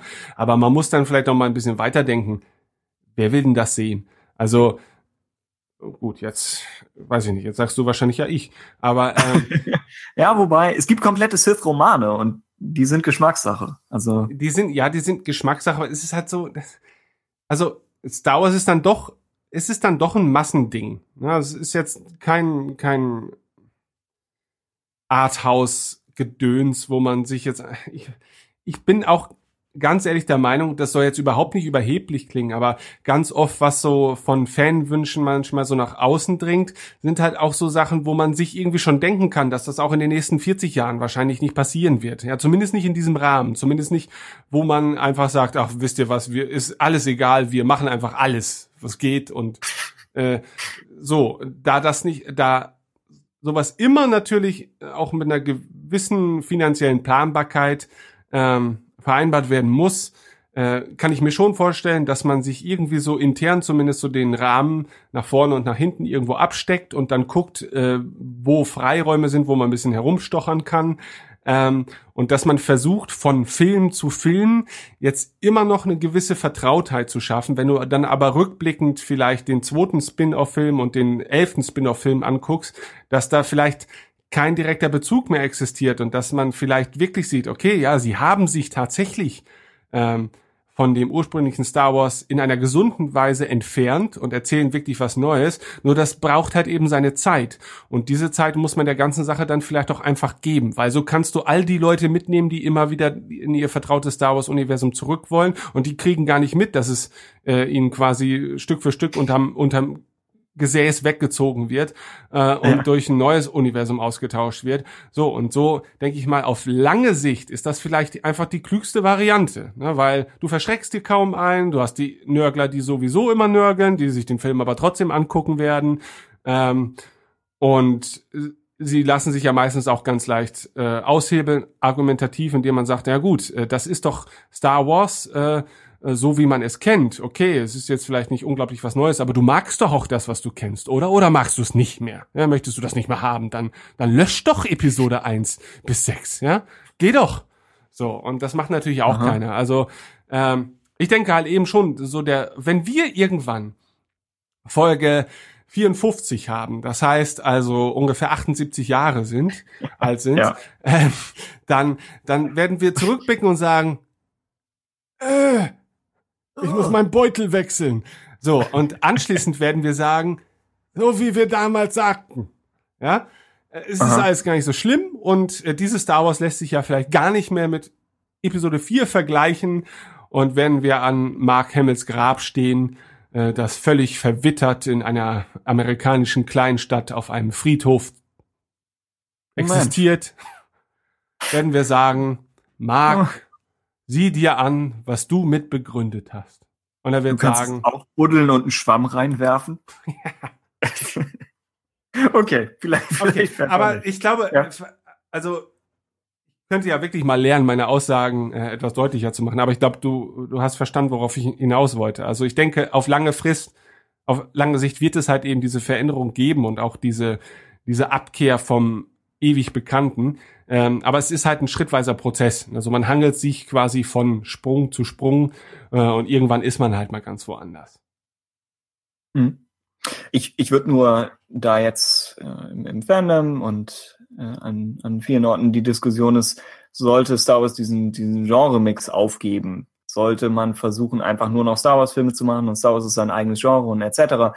Ich denke, der Genremix ist, ist ein würdiger Versuch, selbst, selbst wenn er scheitern sollte. Einmal, um, um zu verhindern, dass sich alle Filme zugleich anfühlen und Marvel macht das, macht den Genre-Trick ja eigentlich auch. Äh, dann, um sich selbst dazu zu bringen, dass man, dass man versucht, äh, mehr zu riskieren. Jetzt, selbst wenn sie bei Rogue One zurückgerudert sind, trotzdem hat man erst höher gezielt, bevor man dann niedriger angesetzt hat. Und oft hat ja auch das schon, schon Einfluss auf den Film gehabt. Also selbst ja, selbst wenn man etwas dahinter zurückliegt, kann man ja trotzdem höher zielen. Äh, und ich denke auch weiterhin, dass, dass Lukas selbst ja schon durch verschiedene Genres durchgegangen ist. Jetzt Episode 2 als Film ist nicht im gleichen Genre wie Episode 4. Nee. Und Clone Wars geschätzt ein Drittel aller Clone Wars Folgen sind, sind Genre-Experimente. Also Ja. das war in seinem Sinne. Und was Konzepte für Star Wars angeht, ist Lukas eigentlich ziemlich unfehlbar. Also ich würde ihm da schon vertrauen, dass es zu machen ist. Ich glaube, wenn solche Genre-Experimente schiefgehen, dann, dann nicht, weil, weil Star Wars nicht, nicht flexibel genug wäre oder weil es bestimmte Dinge nicht abbilden könnte, sondern ja, weil, weil Filme einfach scheitern. Es, es passiert. Äh, und es passiert ja auch bei no normalen Filmen. Nur da sagt man dann vielleicht, äh, wir heuern jetzt nicht noch einen neuen Regisseur an und drehen nicht den Sommer lang nach, weil dann das Budget so hoch steigen würde, dass wir das nicht wieder reinkriegen. Während bei Star Wars andere, andere Kosten ein Faktor sind. Bei Star Wars würden sie vielleicht lieber sagen, wir, wir machen nur minimalen Gewinn bei einem Film, aber dafür helfen wir dem Franchise auf Dauer. Möchte ich glauben, dass sie das, dass sie das tun würden. Also da haben sie vielleicht noch ein anderes Interesse an, an Schadensbegrenzung, als ein Studio hat, das sagt, wenn jetzt ein Film nichts ist, dann werfen wir den halt raus, bewerben ihn nur minimal, dann haben wir da nicht viele Kosten und hoffentlich bemerkt niemand, dass der Film überhaupt existiert. Ja, Und Star Wars hat die Option nicht, aber genauso habe ich Vertrauen in, in Kennedy und Co., dass sie keinen schlechten Film veröffentlicht, veröffentlichen werden in, in absehbarer Zeit. Und das, die einzige Frage ist, ja, sie haben, das hattest du am Anfang kurz angesprochen, sie haben, sie haben keinen, sie haben keinen Lukas-Ersatz, der, der Chef einer Saga sein kann. Ich glaube, Kennedy und Co. können Filme angucken und bei Caston das Gleiche und, und wissen, ob es funktioniert oder nicht. Aber ob es nun der richtige Weg für eine Saga ist, das weiß niemand. Und wir haben auch keinen, wir haben keinen, der das könnte. So die ganzen großen, ja, die ganzen großen Worldbuilding-Autoren schreiben alle Bücher. Was Filme angeht, was ist die, was ist die große fiktive Welt, die, die aus einem Film entstanden ist in den letzten es gibt Jahren? keine. Avatar, aber sonst. Ja. Avatar. Ja, genau. Ich meine, Ridley Scott gibt sich ja alle Mühe, das. Alien-Universum zu einem etwas Es größeren. ist ein reines Filmfranchise. Ja. Ja, ja. Wobei ich sagen muss, ähm, ich habe das Gefühl, dass immer, wenn, wenn es ihm in Ansätzen gelingt, äh, dann, dann straft ihn der kommerzielle Erfolg und er wird dazu verdammt, äh, einen neuen Alien-Film zu machen, der die gleiche Geschichte wie alle anderen Alien-Filme erzählt. Ja, also, ähm, aber Potenzial hätte das Alien-Universum auf jeden Fall, gerade so mit dem Blick auf die Schöpfungsgeschichte der Menschheit und so weiter. Eigentlich ist das, könnte das eine der größten Geschichten der, der Filmwelt sein. Ja, wenn sie sich nur mehr trauen würde, glaube ich. Und, und ähm, da schränkt sie das, also ich habe nicht jeden einzelnen Film gesehen, aber da schränkt sie das Genre dann ja eher ein. Dass sie sagen, selbst wenn wir hier was über die Ursprünge der Menschheit machen wollen, wir müssen es aber immer noch in den Rahmen eines Horrorfilms bringen. Ja, ja, ja, da, da stimmt's auf Mhm. jeden Fall. Also ähm, gut, Alien ist natürlich vom Ursprung her vielleicht auch im Genre etwas enger gefasst als als Star Wars das ist. Ne? Aber ähm, du hast schon recht. Also ansonsten fällt mir jetzt kaum etwas ein, was filmisch äh, etwas derart ähnlich Großes auf die Beine gestellt hätte wie wie Star Wars. Das stimmt, das ist eigentlich das, der Punkt schon fast. Wenn, wenn jemand das könnte, dann hätte er es gemacht. Dann hätten wir ein zweites Star Wars. Wenn man jemanden anheuern könnte, der, der George Lucas wiederholt. Und stattdessen haben wir jetzt diese Story Group, die eigentlich versuchen müssen, mit vereinten Kräften das zu tun, was vorher ein Einzelner geschafft hat. Es ist halt vielleicht auch gar kein Platz für noch was anderes, ne? da, weil eben gerade da Star Wars ja auch eben alles sein kann theoretisch, ne? ob es ein Ja. Märchen ist oder Science Fiction, da deckst du schon mal so die großen Dinge wie Fantasy und und Sci-Fi ab, die solche Welten erzählen könnten und ähm, da Star Wars nun mal jetzt schon so vielseitig ist, dass dir kaum Grenzen gesetzt sind erzählerisch, äh, wer soll denn da bitte gegen ankommen? Wer soll denn gegen 40 Jahre Welt Worldbuilding ankommen. Das, das kannst du jetzt vielleicht auch einfach nicht mehr. Das ist halt so, Star Wars ist das Facebook äh, unter den sozialen Netzwerken de- des Films, ja. Natürlich könntest du jetzt eine neue soziale Plattform gründen, die total geil ist und viel, viel besser, auch technisch, einfach Facebook meilenweit voraus wäre. Du kriegst aber die Masse da nicht mehr weg und, und rüber. Und deswegen- RadioTatooine.de. ja, Na gut. ja, haben wir, wir haben es probiert. Ähm, Aha. ähm, aber ähm, da kann ich mir auch vorstellen, dass das kreative Leute vielleicht dann auch irgendwann einfach sich diesen, ähm, diesen, wie heißt dieses Wort, Moloch ergeben und einfach sagen, Mhm. okay, ich habe hier eine tolle Idee und und ich würde gern das Ganze mit einer großen fiktiven Welt verknüpfen. Äh, aber vielleicht mache ich da nichts eigenes und erzähle es einfach im Star Wars-Universum, denn da passt es schon irgendwie rein. So. Und das ist ja für sich gesehen auch erstmal nicht schlechtes. Natürlich wertet das die einzelnen Werke in der allgemeinen Wahrnehmung immer ein bisschen ab, ne? weil äh, so ein Star Wars Buch fasst halt nicht jeder an. So, Ja. äh, auch wenn die Geschichte an sich ganz toll ist. Ja, ich musste auch eine äh, Bekannte von mir äh, musste ich fast Gewalt androhen, damit sie endlich mal Lost Worlds durchliest. Äh, und ich meine, sie hat jetzt Äh, ja, Ja. hat jetzt nichts gegen Star Wars, ähm, aber sie würde niemals freiwillig ein Star Wars Buch lesen. Ich habe ihr gesagt, tu es, lies das Buch einfach mal. Es ist einfach eine schöne Geschichte, ob es jetzt Star Wars ist oder nicht. Und die liest halt auch sonst eher so diese ganzen, wie soll man das sagen, Early Adult Love Stories, keine Ahnung. Also ich, mir fällt das sehr schwer, das einzusortieren und, und ganz so Ja. kitschig ist dann Lost Stars auch nicht. Aber äh, so wie ich das verstehe, hat sie es immer noch nicht gelesen. Aber Ach so, ich wollte gerade fragen. äh, ich Ja. glaube, ich glaube, sie hat schon angefangen und äh, ich glaube, es Ah. sagt dir wohl, es sagt dir wohl zu. Also was ich damit halt nur sagen will, ist ähm, ähm, Star Wars ist sowohl Segen als auch Fluch seiner selbst. Ne? Du kannst unglaublich tolle Geschichten erzählen, aber sie werden dann halt immer irgendwie Star Wars Geschichten bleiben und das schließt natürlich ein gewisses Publikum aus. Aber auf der anderen Seite sollten wir als Fans drauf scheißen will ich jetzt nicht sagen. Aber es sollte uns ja egal sein. Wir sollten uns nur freuen, wenn halt vielleicht auch erzählerisch mal ein bisschen mehr stattfindet und auch erzählerisch ein bisschen mehr Varianz stattfindet. Und das betrifft natürlich dann eben auch die Filmgenres, denn Film ist ja nach wie vor nun mal das, das maßgebende Medium äh, in Sachen Star Wars. Hm. Natürlich direkt gefolgt von den Büchern, um dem Buchclub hier auch nochmal meinen Respekt zu Dankeschön, ja. zollen. Äh, Aha, Buchclub, Buchclub. ja, Buchclub, Buchclub. Nächste Folge. Das ist unser Slogan. Der Slogan ist der Titel nochmal, zweimal. Ähm, Thrawn, nächste Folge. Also wer Feedback schicken möchte, der möge das tun. Wir haben die Diskussion dazu auch schon aufgenommen mit Kollege Bendix, den du bestimmt noch aus den Community Specials kennst. Oh und, yeah, Und weil er die Weiterentwicklung deines Namens ist, was? Ja, das stimmt. Wenn, wenn ihr beide Pokémon wärt, dann wäre wär er die Entwicklungsstufe. kann, man, kann man nicht anders sagen. Jedenfalls war war das eine sehr, sehr coole Diskussion mit, mit ihm und äh, dem Byzantiner. Und außerdem sprechen wir über Ahsoka, ein Buch, das äh, ich noch lesen muss. Außer ich schaffe es tatsächlich durch die Folge zu kommen, ohne das Buch zu kennen. Das wäre krass. Aber ich glaube, ich äh, werde es nicht fertig bringen, zumal ich es jetzt auch online angekündigt habe. Aber ja, Tja. diese beiden Bücher, wenn ihr dazu was sagen möchtet, außerdem die Poe Dameron Comics Serie. Ich mache jetzt Werbung für den Buchclub. Warum nicht? Die, die Struktur dieser Folge ist eh schon dahin. Äh, die Poe Dameron Comic Reihe, da der erste Trade Paperback. Wir sprechen drüber und falls ihr Meinungen habt, dann ähm, Meinungt in unsere Richtung. Wolltest du noch irgendwas sagen? Hast du noch ein Spin-off, das du Es gibt noch keinen möchtest? Buchclub äh, Äh, Werbejingle. Vielleicht sollte ich den noch mal irgendwie einführen. Ja, wo einfach der Sound von, von äh, Geld, das von Goldmünzen, die in eine Truhe gegossen werden. Das, das ist der Klang des Buchclubs. Stichwort Klang des Buchclubs, äh, Klavierbegleitung von dir. Also du bist ja in der, in der Seele und musikalisch immer dabei. Und speziell in der letzten Folge hast du eigentlich einen halben Soundtrack für die Folge geschrieben. Also schon krasser Kram. Oh, danke.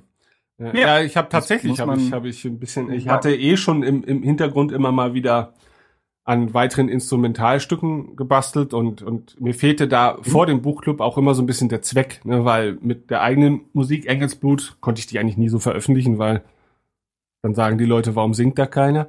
ähm, und im Buchclub sagen die Leute, Gott sei Dank singt da keiner. Ähm, Ja. Und äh, das macht halt echt Spaß. Also macht weiter so. Ich, also, wenn ich irgendwann mal in die ewigen Jagdgründe eingehe, dann möchte ich das in dem Gewissen tun, dass ich zumindest durch meine Schnittarbeit äh, zum Buchclub beigetragen habe. Denn ich finde, dass ich kenne kein Franchise, das das ein ähm, vergleichbares Ding in dieser Art hätte. Und so allgemeine Laber Star Wars Podcasts gibt's natürlich eine ganze Menge. Damit will ich jetzt auch nicht unser Produkt hier irgendwie äh, schlecht reden. Ne? Wobei, ich würde es teilweise schon schlecht reden. Aber ja, sprich, sprich weiter. Jetzt redest du schlecht. Macht es dir etwa keinen Spaß, mit mir zu reden? Ja, schon. Aber nicht so wie der Buchclub hat. Ja, also es ist schon, ist schon gut. Okay. Wolltest du noch auf was hinaus? Nein, aber Deine je weiter wir äh, über Ja. unsere eigenen Dinge hier reden, desto, desto komischer wird dieses Gespräch, glaube ich. ja, kann sein. So, Han Solo, haben wir noch irgendwas dazu? Ich, ich dachte neulich, wer macht eigentlich den Soundtrack? Das möchte ich wissen. Ja, wer macht ihn denn? Ja. Ja, wer macht ihn? Ich bin's nicht. das wollte ich sagen. Angenommen, du würdest das Thema für, um die, die Richtung sofort wieder auf dich zu lenken. Angenommen, du müsstest das Han Solo-Theme schreiben. Wie würde es klingen? Du hast zwei, drei Sekunden. Wähl ein Instrument. Weil er hat keine wirkliche Musik in den klassischen Filmen, oder? Er würde, glaube ich, wie ein Indiana Jones Soundtrack klingen, ja. mit vielleicht leichten Star Wars Versatzstücken. Also äh, und tatsächlich würde es mich als Konsument nicht mal stören, wenn es sich in diese Richtung bewegte. Mhm. Ähm, weil irgendwie, natürlich sind es zwei verschiedene Figuren, aber es sind doch dann beides auch so typische Harrison Fords in ihrem Ursprung, wie ich finde. Und der Indiana Jones Soundtrack ist halt so ein typischer Harrison Ford. Ja. Und Han Solo and the Princess aus, aus Empire gehört ihm ja zu 50 Prozent mit. Ja. Und das ist ja auch recht melodisch und märchenhaft und alles. Also müsste man vielleicht doch nicht in eine völlig andere musikalische Richtung gehen mit ihm? Ja, wobei man sagen muss natürlich, also allen Anschein nach, äh, also ich kann mir zumindest vorstellen, dass äh, sein Spin-off jetzt nicht besonders märchenhaft wird und dass sich da auch mhm. dann im ja, Soundtrack eben. das letztendlich widerspiegeln wird, dass es halt doch vielleicht ein bisschen abenteuerlastiger ist. Vielleicht machen sie auch es was ganz Neues ja. und es ist Jazz. Ich meine, Weil es ist ja eigentlich Han Solo, bevor er die, die ja, Weltraum-Märchenwelt von Luke und Leia betritt. Ja. Es ist ja, er kommt Star ja eigentlich Wars, dann eher aus Star Wars before it uh, became epic. So, und, und ah, das ja. kann sich natürlich auch in der Musik dann einfach widerspiegeln. Und, aber ich glaube nicht, dass sie, ja? Ja. Giacchino wird sagen, einfach Klaviernoten langsam hintereinander weg. Das ist eine Lösung für alles. Oder Flugzeug-Wrackteile. Die, die zwei Wege gibt es im Leben. Äh, ja, Ron Howard hat in der Vergangenheit mit äh, Zimmer zusammengearbeitet für Da Vinci Code und ja, der der kann Rush. der kann immer die die drei Akkorde. ähm, aber es sind dann ja. immer so gute Akkorde, dass dass sie den ganzen Film musikalisch tragen können. Also von daher er ist schon er ist schon gut, ne? Aber manchmal auch anstrengend. Also ja, ja. manchmal sind es alle Noten gleichzeitig. Ansonsten äh, James Horner, aber er lebt leider nicht mehr. Also Nein, er hat Apollo 13 gemacht in Beautiful Mind, aber ja. Gerüchten, also er ist weder äh, entgegen allen Gerüchten nicht mit einem Schiff untergegangen, sondern mit einem Helikopter abgestürzt, oder? Ja, irgendwas, irgendwie Flugzeug abgestürzt oder Helikopter, genau. Aber er war auch jemand, der gern geflogen ist, also nicht zwangsläufig selbst, aber überhaupt, der, der das Fliegen mochte. Also da gibt's auch einiges an, an Musik von ihm zu dem Thema. Ähnlich wie bei Williams eigentlich. Ja. Vielleicht nicht ganz so ikonisch, aber ja doch. Es ist ja, echt, es ist echt eine Tragödie, dass er so früh gehen ja. musste, weil er war noch vergleichsweise jung und da hätte halt noch echt viel kommen können auch. Ne? Also ja. hätte man es zugetraut. Aber naja. Ja, manche, es sind so, ich finde diese, es führt jetzt völlig vom Thema weg, aber in diese James Horner Soundtracks kann man problemlos reinhören und sie mögen. Man muss sie nicht erst lernen oder tolerieren oder rauskriegen, was ist nun das Thema. Ich habe ja. neulich in den von, von Wolf Totem reingehört. Keine Ahnung, wovon der Film handelt, aber das Thema geht los mit und du weißt sofort, okay, das, die nächste Stunde ist jetzt das, aber es klingt hübsch und sympathisch und, und traurig und einsam und, ja. und ist schön. Und ich meine, guck mal, die ganze Menschheit hat äh, Celine Dion überlebt, äh, weil er so ein wunderbares Instrumental dazu geschaffen hat. Ja, Ansonsten James Newton Howard gibt's auch noch. Ja, was Howard, der denn so, der Newton? Ah, was hat er, was hat er gemacht? Zuletzt Fantastic Beasts and Where to Find Them. Mm. Aus dem letzten Jahr. Auch der, sehr guter Soundtrack. Und die Hunger Games Sachen hat er alle geschrieben. Mhm. Ich kann mich weder an den einen noch den anderen Soundtrack erinnern, aber vielleicht war ich auch etwas ignorant, was die Filme anging. Ja, kann sein. Äh, Tja, ansonsten haben wir, glaube ich, nicht mehr zu Han Solo. Na, das reicht ja jetzt auch wohl. Wir sind schon die, bei die einer Crew Stunde und zehn Minuten. Okay, fein. Dann ist die Frage, wie, wie sehr wir noch. Wollen wir gleich zu Battlefront springen? Würde ich sagen. Weil wir gehen davon aus, dass in unmittelbarer Zukunft ein Episode 8 Trailer kommt. Ich glaube, der Rating-Eintrag für den Trailer war schon zu sehen, mit irgendwie 90 Sekunden. Und es steht uns bevor die D23 von Disney Ja. und die ähm, San Diego Comic Con. Und an einem der beiden Orte könnte man mehr erwarten in Richtung Star Wars. Ja, und vielleicht geben die Trailer dann auch wieder ein bisschen mehr Anlass, äh, auf die Nachrichten der vergangenen Wochen zurückzublicken und da nochmal zu rekapitulieren. Also jetzt ist es vielleicht eh ein bisschen mühselig, ähm, kurz vor Ja. dem Sprung. Ähm, außerdem, ja, sparen wir uns dadurch auch wieder eine Stunde. Äh, von daher. In, in der wir über Snokes Lego-Figur gesprochen hätten. ja, Also vielleicht, vielleicht nicht verkehrt. ja. Aber ja, die Diskussion Ja. wird nachgereicht. Ja.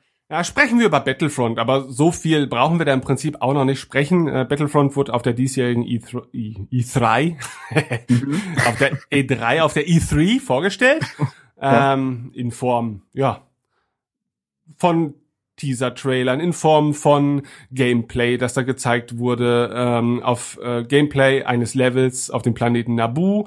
Und ähm, um es in wenige Worte, und dafür bin ich ja bekannt, zu sagen, ähm, es verspricht mitunter das zu werden, was sich alle von Battlefront 1, also dem neuen Battlefront 1 erhofft haben, aber schon von vornherein wussten, dass es das nicht werden kann. So.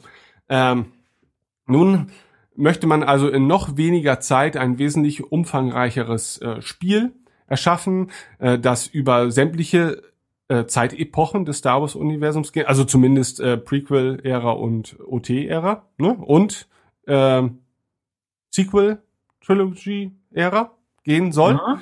Ähm, und das auch schon vom Start weg. Also das heißt, äh, im Prinzip müsste das Spiel schon von Beginn an äh, die, die drei Epochen abdecken, wobei äh, auch DLC versprochen wurde, der diesmal allerdings kostenlos sein wird. Also das heißt, die Maps und so weiter werden über kostenlose Updates verteilt, was ein riesengroßer Vorteil ist. Also das freut mich noch mit am allermeisten, denn damit zerfaserst du die Game-Community nicht so, wie Battlefront 1 das getan hat. Das führt nämlich irgendwann dazu, dass nur noch so der kleine gemeinsame Nenner die Ursprungslevel zusammenspielen kann und die DLC-Maps einfach kaum gespielt werden, weil, weil die Leute sich halt nicht den Season Pass für, keine Ahnung, nochmal 69 Euro geleistet haben, was ich auch durchaus nachvollziehen kann. Äh, grafisch kann man sagen, hat man vielleicht noch eine Schippe draufgelegt, wobei äh, ich der Meinung bin, das kann man jetzt auch noch nicht so sagen. Ähm, denn ich finde, das, was wir von Nabu gesehen haben, sah halt schon sehr nach Nabu aus, sah im Prinzip auch besser aus als das Nabu in Episode 1 selbst. Das, Ähm, war- das war mein Gedanke, genau, weil dieses, wir haben immer noch CEO Bibble, der uns berichtet, wie schlimm die Dinge stehen, ja, aber wir sehen eigentlich nicht viel Zerstörung in Naboo. nee. Und äh, Battlefront hat das im, im Trailer und in der, in der Gameplay-Demo. Ja. Ich glaube, sie sind von diesen ganzen Fotogrammet Fotogrammetrie, ja, so heißt es, glaube ich, ne? Äh, bisschen weggegangen. Ähm, das bedeutet, glaube ich, dass die Level vielleicht nicht tatsächlich so, so wie fotorealistische Landschaften aussehen werden, sondern dass man hier vielleicht wieder etwas klassischer an den Bau eines solchen Levels herangeht. Das führt halt dazu, dass die Grafik vielleicht insgesamt aufpolierter wirkt, aber vielleicht nicht alles so aussieht, als könnte es real existieren. Denn ich finde, das ist dann schon eine, eine große Stärke von Battlefront 1 gewesen, dass halt, man kann sich schon vor, man könnte sich vorstellen, dass da echte Kulissen auf echten Grund gebaut worden sind. Ja, ähm, Ah, okay. Ja. Und die Landschaft einfach so ist, wie, wie sie halt ist. Und hier kann ich mir schon vorstellen, dass man die Levels eher dem Gameplay entsprechend Nee, Durchdesign. Ja. Genau, genau. Und gut, fürs Spiel an sich ist es natürlich förderlich, ähm, denn so ein Shooter macht man halt eben nicht nur für Screenshots. Ähm, und ich sage zumindest äh, Battlefront 2 schon mal eine, eine bessere Zukunft äh, voraus, als Battlefront 1 derzeit eine Gegenwart zu haben scheint. Ähm, es wird Mhm. natürlich nach wie vor, glaube ich, eher casual sein. Also ich denke, wird immer noch eine Kluft sein zwischen Battlefront und, und äh, den Battlefield-Spielen, ähm, was ich aber auch nachvollziehen kann. Und natürlich gibt es auch viele Fans, die, die das eher bemängeln und kritisieren und die wollen eher so ein Hardcore-taktisches Multiplayer-Online-Spiel haben. Ähm, aber du nimmst dir natürlich mit äh, dem Bezug auf ein sehr spezifisches Franchise wie Star Wars sowieso schon einen großen Teil der Spielerschaft, die einfach weiterhin Battlefield spielen werden, ja, weil es halt dann doch vielleicht ein bisschen allgemein zugänglicher ist für Shooter-Fans. Ähm, und dann kann ich schon auch den Weg verstehen, dass man das Gameplay an sich vielleicht ein bisschen entschlackt. Ja, das ist halt, dass du halt in drei Sekunden verstehst, worum es geht. Äh, wobei man sagen muss, selbst in Battlefront 1 war es stellweise manchmal ein bisschen Problem, ja, dass die Leute anfangs auch nicht so recht wussten, wie die einzelnen Spielmodi zu spielen sind. Ähm, aber wie gesagt, also ich bin der Meinung, zum jetzigen Zeitpunkt sieht alles sehr, sehr positiv aus, aber natürlich äh, birgt auch alles noch das Risiko äh, zu scheitern. Ähm, aber ich glaube, Battlefront 1 war dennoch finanziell schon sehr erfolgreich. So. Ähm, Muss es eigentlich gewesen sein. Genau. Entwicklungszeit war nicht absurd lang, verglichen mit sowas wie Fortnite. Genau, genau. So und äh, es ist ja auch so, dass das Spiel basiert wieder auf der Frostbite Engine. Also man man hat ja ganz viele der der Elemente, die man hier zusammenfügen muss, hat man so sowieso einfach schon im Haus und äh, kann sich dann tatsächlich vielleicht im zweiten Teil ähm, auch mehr auf, auf die Verbesserung des Spiels als solches konzentrieren und ich glaube auch, es wird zumindest keine Verschlechterung sein. Und dann wird wahrscheinlich auch dieser zweite Teil erfolgreich sein, denn ich glaube, selbst wenn man es eher mittelmäßig finden wird, die Leute, die dem Spiel nicht abgeneigt sind äh, und entsprechende Technik vorausgesetzt zu Hause stehen haben, werden sich das Ding als Star Wars-Fan schon holen. Davon gehe ich mal ganz stark aus. Es wird mir halt. ja. ja, auch du, Tim, mit deiner ja. Switch wirst. Ich hab, ja, genau, ja. Nein. Ich, ja, ich trainiere Mario Kart für Dezember. Ich, ich für, für, die Switch wird es nicht kommen, das natürlich. Äh, früher konnte man als Nintendo-Fan immer noch auf einen, auf einen PlayStation 2-Port hoffen. Ja, die Zeiten sind vorbei. Ja, man könnte immer noch auf einen PlayStation 2-Port hoffen, aber äh, Wahrscheinlicher als die Switch-Version, das ist tatsächlich, ja. Ähm, Relativ tragisch. Die ähm, Sache, was soll ich als, ja? Was ich noch sagen will, es wird mir ja. dann halt wieder unangenehm bewusst, dass wir jetzt über Battlefront 2 reden und das letzte Spiel, über das wir groß geredet haben, war halt Battlefront 1. Also mhm. ähm, so viel an News über zum Beispiel den äh, über das Visceral-Spiel kommt halt nicht. Da wurde äh, gesagt im Nachhinein, ja, da gibt's jetzt nächstes Jahr äh, Neuigkeiten zu. Diese, dieses Jahr liegt der Fokus ganz eindeutig auf Battlefront 2. Äh, kann mhm. ich natürlich marketingtechnisch irgendwie verstehen, ähm, aber ich fände gar nicht mal so schlecht, wenn man auch ein bisschen die Varianz, die so die Filmseite von Star Wars vielleicht zeigen möchte, dass Star Wars halt vielseitig sein kann, auch in Sachen Videospielen zumindest mal andeutet. Ne, weil wir haben jetzt zwei Shooter und beide sind irgendwie das gleiche Spiel. Äh, aus Star Wars muss doch noch ein bisschen mehr zu machen sein. Und gerade EA äh, ist doch ganz gut damit beraten, dass sie mal ihren, ihren doch eher durchwachsenen Ruf verteidigen, indem sie mal zeigen, hier, wir können aber auch was anderes Tolles machen als, als nur Shooter. Ähm, und da bin ich mal gespannt, was da jetzt noch kommt. Und wie gesagt, ist es halt schade, dass man so strikt mit der Lizenzvergabe war. Ich kann mir vorstellen, äh, mit einer etwas laxeren Lizenzvergabe hätten wir jetzt vielleicht schon den ein oder anderen Star Wars Murks in der Spielewelt bekommen, mhm. aber vielleicht ja auch das ein oder andere ziemlich coole Spiel. Ja, und das können ja auch kleinere Sachen sein. Stell dir mal vor, sowas, so ein kleines Spiel im Sinne eines Rocket League oder sowas. Weißt du, solche, solche fünf Minuten Spiele oder so einfach ja. mal im Star Wars Setting ließen sich ja machen. Ja, so und wenn das Gameplay stimmt, ne, dann dann ähm, gibt's da halt kaum Verlierer. Ja, dann gibt's die Leute, die die die Tonqualität war war gerade ein bisschen komisch und ich habe verstanden, ein Star Wars Spiel nicht im Sinne eines Rocket Leagues, Rocket League, sondern im Sinne eines Quop, dieses, dieses Laufspiel. das wäre es gewesen.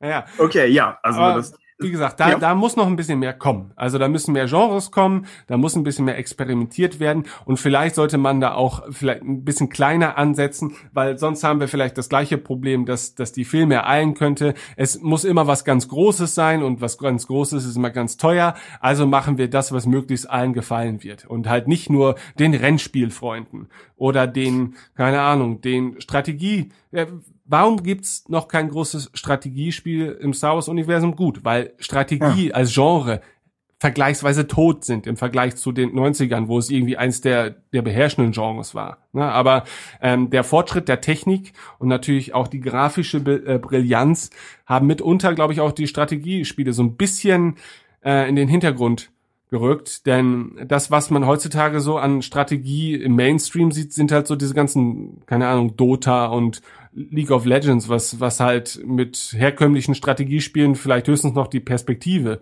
äh, gemeinsam hat. Ne? Aber sowas wie Command Conquer oder Star Wars Rebellion oder sowas, das sind halt Nischenspiele. Ne? Selbst die großen Genrevertreter äh, heutzutage Stellaris, ich weiß nicht, ob der das was sagt, oder Endless Space oder sowas, ähm, diese, diese Grand mhm. Strategy Games und so weiter, die sind schon erfolgreich, aber sind halt finanziell gesehen sind das halt Randbemerkungen äh, auf dem Toilettenpapier eines EA-Produzenten. Ja, also die würden für, glaube ich, so geringe Umsätze niemals überhaupt ein Entwicklerteam äh, zusammenrufen. Und naja, das wäre halt anders, ne, wenn sich halt so das äh, Paradox-Team, die Interstellare stecken, sich die Star Wars-Lizenz greifen dürften, dann würden sie einfach mal ihr Stellaris mit Star Wars rausbringen. Und schon hättest du, glaube ich, viele glückliche Fans. Ne, aber halt eben nicht das große Geld. Und mhm. das wird EA, denke ich, schon bringen auf lange Zeit. Die werden großes Geld einbringen. Ähm, aber halt eben, ja, Fast Food. Nun, die, die Hoffnung bleibt. Äh, ich, ich fand zumindest die Luftkampfsequenzen im Battlefront-Trailer ziemlich cool, über Nabu. Ja. Was ja auch nochmal was anderes ist, über eine Stadt zu fliegen, als, als über jetzt einfach eine äh, generische Graslandschaft. Also das ziemlich schick. Dann hier diese Lichtschwertkämpfe. Ist das also es gibt ja wohl diesen Heldenmodi und wie gesagt, ich muss Battlefront 1 nie gespielt. Aber du kannst ja dann auch als Ray oder als Darth Maul rumlaufen. Ja. Mit dem ja. witzigen Darth Maul Auftritt, wo der, wo der Soldat ankommt mit Sector clear, Sector not clear. Obwohl Darth Maul und dieser riesige konföderierten Panzer offensichtlich schon zu sehen sind. Also ein, ein Sektor ist zwei Quadratmeter. Anders, anders kann man es nicht erklären. Aber wo, genau, Lichtschwertkämpfe. Das, das war der Punkt. Wenn, wenn jetzt zwei von diesen Helden aufeinandertreten, äh, oder aufeinandertreffen, treten wir heiter, äh, passiert dann eine spezielle Mechanik? Also gibt es einen Lichtschwertkampf oder klippen die Schwerter so gegeneinander? Ist das. Ja, gut, hat das, das, Zweck? das war ja bei Battlefront 1 schon so, ne, dass wenn halt so äh, Lichtschwertnutzer miteinander kämpfen, dass man da schon merkt, dass das Spiel halt ein bisschen bisschen andere Wege beschreitet als im normalen Shooter-Gameplay. Also ja, da okay. prallen dann die Lichtschwerter schon schon gezielter aufeinander und so weiter und dass, dass es auch möglichst eindrucksvoll aussieht. Ähm, ganz kurzer Hinweis noch, die, die Heldenvergabe an sich wird ja jetzt auch ein bisschen anders stattfinden. Also man, man sammelt im Verlauf der Spielrunden halt im Prinzip so, so eine Art Währung, die man dann verteilen kann auf beispielsweise Fahrzeuge oder einen Helden. Äh, Im ersten Teil ist es halt bislang so, du sammelst halt Symbole, die halt zufällig verteilt werden auf der Karte ein und äh, gelangst dadurch halt in die Möglichkeit, ein Raumschiff zu fliegen. Ähm, ich finde weder das eine noch das andere so wirklich ideal. Also die Heldenvergabe, das kann ich noch mit Punkten rechtfertigen irgendwie. Aber gerade bei den Raumschiffen finde ich, ist es einfach immersiver, wenn die halt auch irgendwo in einem Hangar stehen und ich halt das Glück habe, da eins zu erwischen ähm, dann fühlt sich das für mich immer noch cooler an, als, als dass ich jetzt irgendwie Punkte sammle und mich dann halt freiwillig halt mal für einen X-Wing entscheide. Gut, aber Vielleicht starten sie auch von einem Hangar aus. Vielleicht wird das ja alles ganz cool gemacht. Und natürlich ist es so für die Flüssigkeit des Gameplays ist es wahrscheinlich auch einfacher, äh, als dass nicht irgendwie 30 Leute im Hangar warten, dass sie jetzt endlich mal so, ein, so einen Speeder kriegen. Denn das ist natürlich die Kehrseite der, der Medaille. Ne? Wenn du solche Fahrzeuge vom Prinzip her jederzeit verfügbar machst, die dann halt irgendwie spawnen in regelmäßigen Abständen, dann stehen sie halt alle im Hangar rum und wollen fliegen. Ne? Und äh, das ist natürlich für solche großen Karten und für so eine hohe Spieleranzahl nicht unbedingt förderlich, was so den Spielfluss angeht. Hamik Yaldan hat gerade auf Discord gefragt, wann kommt der Buchclub zu Thrawn? Demnächst kann ich nur sagen, demnächst. Ich kann nicht parallel antworten. Keiner fragt mehr nach dem regulären Podcast. ich habe ihn erfunden. Nein, nein, das ist eine, eine Person mit einem witzigen Namen. Also äh, danke für die Nachfrage. Wir, wir sind dabei. Battlefront 2, haben, haben wir noch irgendwas an Anmerkungen oder gehen wir einfach weiter zum Feedback? Nö, alles andere wäre jetzt erstmal nur Mutmaßung. Äh, alles klar. Und dann warten wir mal ab. Äh, dann das Feedback. Gibt es einen Jingle, vermute ich? Ich vermute auch, wenn ich ihn wiederfinde. Radio Tatooine.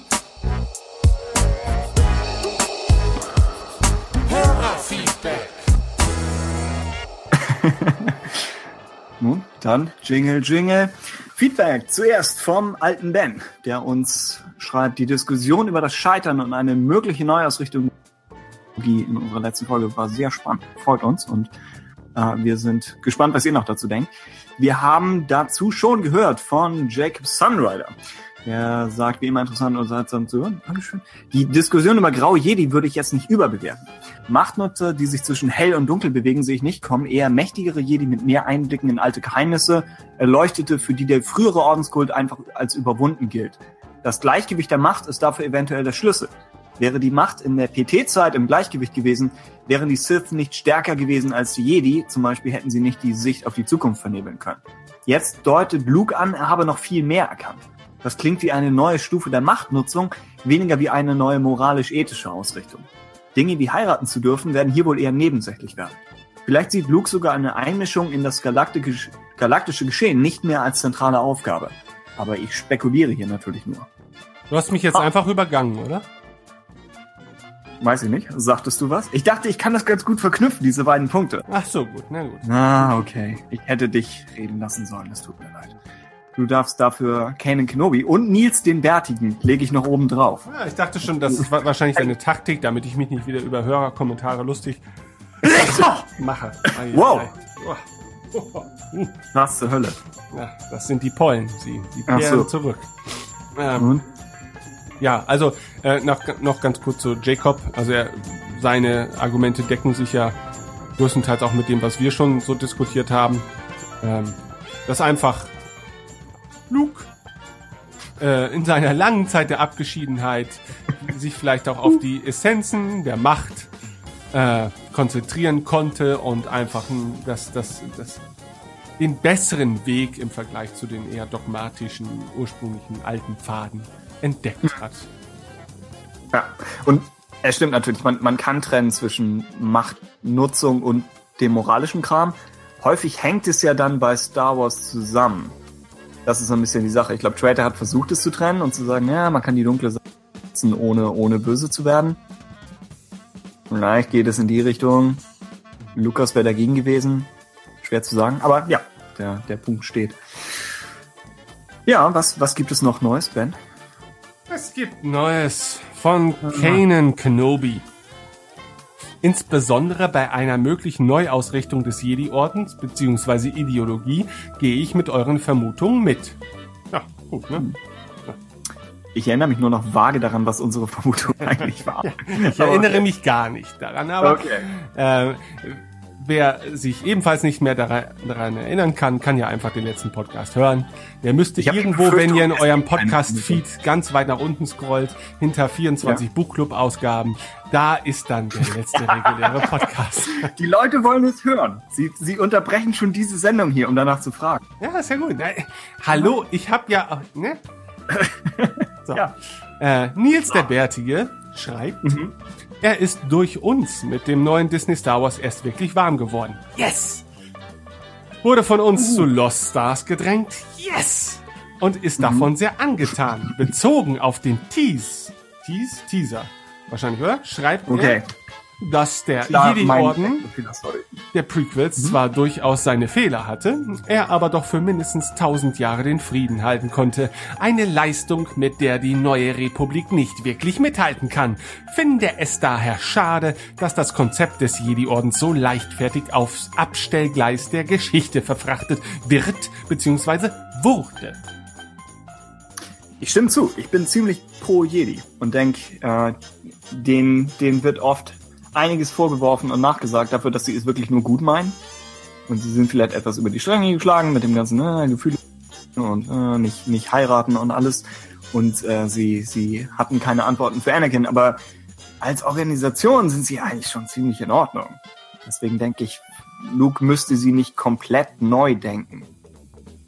Interessant wäre es, aber es ist was dran an die Jedi und rein marketingtechnisch werden wir den Namen behalten. Ja, klar. Jo. Ja. Hm. Mara Jade mochte auch als Schwäbin, schreibt sie, Bens plattdeutsche Einwürfe. und unsere äh, eindeutige Positionierung gegen das unsinnige Konzept der grauen Jedi. Sie schreibt, wenn es graue Jedi aber nicht so eng sehen mit der Mitte und dem Gleichgewicht aus guten und bösen Taten, dann sind sie einfach nur normale Leute, die zufällig die Macht haben und diese so nutzen, wie es ihnen gerade in den Kram passt. Dann verstehe ich wiederum nicht, warum es so etwas wie einen Grey Jedi Code geben soll. Entweder hält man sich an gewisse Prinzipien oder nicht. Dann gibt man sich aber auch keinen Kodex. Dass jemand, der strikt regulierten Jedi und Sith den Rücken zugewandt hat, sich gleich einen Kodex auferlegen sollte, erscheint mir unlogisch. Man tritt auch nicht aus einer Kirche aus, nur um danach nach den zehn Geboten der Atheisten zu leben. Man tritt aus, weil man frei und ohne Regeln leben will und glaubt, dass jedes Individuum seine eigenen Entscheidungen treffen sollte. Ja. ja. Ja, da hat sie durchaus recht. Noch jemand, der seine eigenen Entscheidungen trifft, Ben, ist Rocky Balboa. Er lobt die Celebration. Vor allem die Star Wars Show Celebration, ihr erinnert euch, die mit uns den Livestreams äh, versorgt hat und Warwick Davis, der besonders das 40th Anniversary Panel hervorragend moderiert hat. Der Meinung bin ich ebenfalls. Der Teaser ist ein Traum. Die Stimmung, Atmosphäre und Musik sind sehr gut gewählt und ich denke, dass The Last Jedi endlich den schweren Rucksack, der seit Empire auf der Saga liegt, ablegen kann. Ich habe einfach das Gefühl, dass Johnson das im Griff hat und genau weiß, was zu tun ist. Lieblingsszene im Teaser? Luke und R2D2 vor dem brennenden Gebäude. Ich mag die Metapher mit dem Rucksack. Ich bin nicht sicher, ob ich sie völlig verstehe. Ist, ist die Idee, dass, dass Star Wars seitdem versucht, an seinen eigenen besten Film ranzukommen? Vermutlich, ja. Okay. Ja. Ähm, Nicht, nicht unberechtigt. Und man kann ja auch das Ablegen des Rucksacks äh, auch wieder mehrfach deuten. Ne? Dann Befreit man sich von dieser Last, weil man einfach seinen eigenen Weg geht? Oder Oh ja, befreit man ja. sich von dieser Last, weil man Ey, eben ja. äh, wieder den gleichen Punkt erreicht hat? Das ist unsere pädagogisch wertvollste Folge bisher. Vielleicht nicht. Ich glaube, wir haben schon mehrfach Suizid befürwortet. Okay. Äh, Snake Shit oder Sid, äh, um, um pädagogisch wertvoll zu bleiben, äh, sie, sieht den Teaser ähnlich wie wir und seine Vorfreude auf Last Jedi ist angeheizt worden. Ah. Super. Gut, Darth Al Ghul. Gratuliert zum Geburtstag. Wir erinnern, kürzlich haben wir unseren vierjährigen Geburtstag gefeiert. Also nicht Tim und ich, sondern äh, dieser Podcast, inklusive Aha. Tim und mir. Und freut sich auf Episode 9, Rise of the Boki. Natürlich komplett in Hamburger Plattdeutsch. Wobei ich von mir aus sagen muss, das wäre in meinem Fall dann doch eher ostfriesisches Plattdeutsch. Ich möchte mich da Oh. deutlich von dem hanseatischen oder hamburgischen Plattdeutsch Vom, vom, distanzieren. Platt, vom Platt des gemeinen Volkes. Ja. Aber es ist natürlich trotzdem sehr angenehm. Habe ich dir erzählt, dass ich eigentlich letztens äh, äh, hier, äh, äh, wo war ich Hm. nochmal? In Hamburg. Ja. Ja, das, das Wort fiel gerade. Okay. Und du mal. hattest keine Zeit. Als Kritik. Okay. Ja. Ähm, Ja. Er mochte den Trailer, wurde aber weniger geflasht als bei den ersten Trailern zu The Force Awakens und Rogue One. Vermutet, dass viel aus dem ersten Drittel ist und wir nicht länger auf Achto bleiben. Äh, zur Celebration sagt er, das 40 Years Panel stark. Danach Warwick Davis und Friends, aber insgesamt wirkte die Celebration sehr durchgeskriptet, außerdem enttäuschend.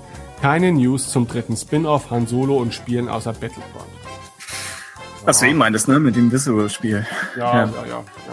ja. Ah. Ähm, ja, weiß ich nicht. Also ich fand, es war schon viel Kram irgendwie da, aber pff, ich, ich hätte jetzt, glaube ich, davon, ich persönlich hätte jetzt gar nicht so viel mehr davon auch erwartet, weil ich glaube, wenn du so ein Ding wie, wie äh, den Teaser zu Episode 8 zeigst, dann, dann willst du das nicht noch verwässern, indem du jetzt nur 30 andere Big News irgendwie präsentierst. Ich bin neulich nochmal durch die älteren Teaser für TFA durchgegangen. Und wenn man den, den Hype-Faktor ausblendet, dass man eben zum ersten Mal wieder Han und Chewie beim allerersten Teaser damals den, den Falken im Luftkampf, wenn man das alles schon kennt und ihn eigentlich nur als, als Schnittwerk sieht, dann denke ich, ist der Last Jedi Teaser schon besser fast. Ja. Ich finde, er wirkt, er wirkt runder. Aber es kann sein, dass ich in der letzten Folge das genaue Gegenteil behauptet habe. Also es ist alles offen. Aber äh, äh, der, ja, das, das Geflashte bleibt wahrscheinlich trotzdem weg, einfach weil es jetzt der, der zigste neue Star, Tra äh, Star Wars Trailer ist. Das kann natürlich sein. Oh, Star Trek Trailer. Äh, wie heißt die, die TV-Serie, die kommt? Da fand ich den Trailer ganz grausig. Also ich drücke dem Franchise die Daumen. auch. Also aber der Trailer war die Hölle. gar also, nicht, oder? Also ich Ja. habe da auch schon verschiedene Meinungen jetzt zugehört, aber äh, mich spricht tatsächlich, also der mein Star Trek Herz wird noch eher von dieser ähm, Parodie angesprochen. Hier, wie heißt sie nochmal?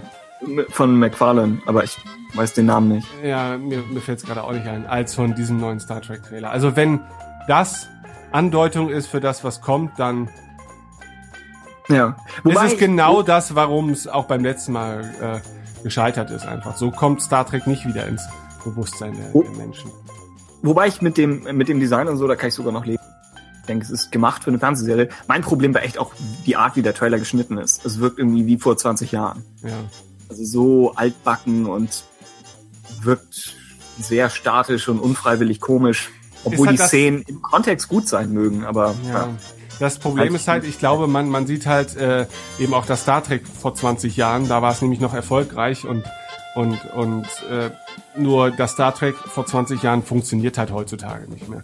Also Hm. ich, ich finde auch The Next Generation ist eine ganz tolle Serie und ich gucke mir das auch immer noch gerne an, aber würde sie in dieser Form heu- heutzutage ähm, neu erscheinen, ja, wird sie halt vermutlich untergehen, weil wir von Serien und von der Art und Weise Serien zu konsumieren doch irgendwie schon was anderes gewöhnt sind und auch vielleicht mehr. Ja, also dieses Episoden, nee, komm, lass uns diese Diskussion nicht anfangen. Äh, Es gibt Aber nur einen Trailer, also mal gucken, aber Genau. ich find's, also wenn es das wird, was der Trailer verspricht, dann finde ich es persönlich auch total schade, weil ich mich einfach über eine neue geile Star Trek Serie richtig freuen würde. weil Ja, das ist der Punkt. Science Ja. Fiction ist einfach so unterrepräsentiert. Ähm, und ich meine, gut, ich habe jetzt vor kurzem, und ich habe den Namen schon wieder vergessen, wie heißt denn diese Serie, ähm, die im Sonnensystem spielt? The, Äh, äh, ja, The Expanse. ja, genau. Ja, und Basiert auch auf Büchern, ne? ja, genau. Ähm, aber die, die Serie ist okay, also die, die spricht mich schon in gewisser Weise irgendwie an. Und das kann ich mir schon antun irgendwie. Äh, und führt sich dennoch auch auf angenehme Art und Weise noch so ein bisschen nach dem alten Science-Fiction-TV-Format an, was man so kennt. Ja? Ähm, aber gut, äh, das Ding ist halt, Star Trek muss dann auch irgendwie dann ja auch Star Trek sein. Und muss sich dann ja auch mit dem wieder vergleichen lassen und das macht's halt dann schwierig und dann sind wir wieder bei der gleichen Diskussion wie am Anfang dieser Podcast-Episode. und die können wir, da können wir uns nicht erlauben, auch noch in diesem Franchise rumzuwildern. Und wir drücken dem Franchise ja absolut die Daumen. Also Ja. selbst Beyond war ein bisschen äh, durchwachsen, aber der eine Shot, wo, wo die Enterprise durch das Raumdock geht, da finde ich, ist, ist so viel aus, aus der Kindheit nochmal hochgekommen, dass ich Ja. denke, ja, eigentlich, eigentlich brauchen wir das und das ist, das ist etwas, an dem Star Wars kein Interesse hat. Also Star Trek muss das entweder liefern oder niemand macht es. Oder eine Parodie ersetzt es. Also das wäre schon, ja, wäre gut zu haben wieder. Aber okay. Äh, Johannes schreibt, er fand unsere Rogue One-Diskussion interessant, aber mit Skype-Aussetzern und Kompressionen nicht toll zu verfolgen. Er fragt, können nicht alle Gesprächspartner ihr Mikro separat aufnehmen und ihr mischt es zusammen.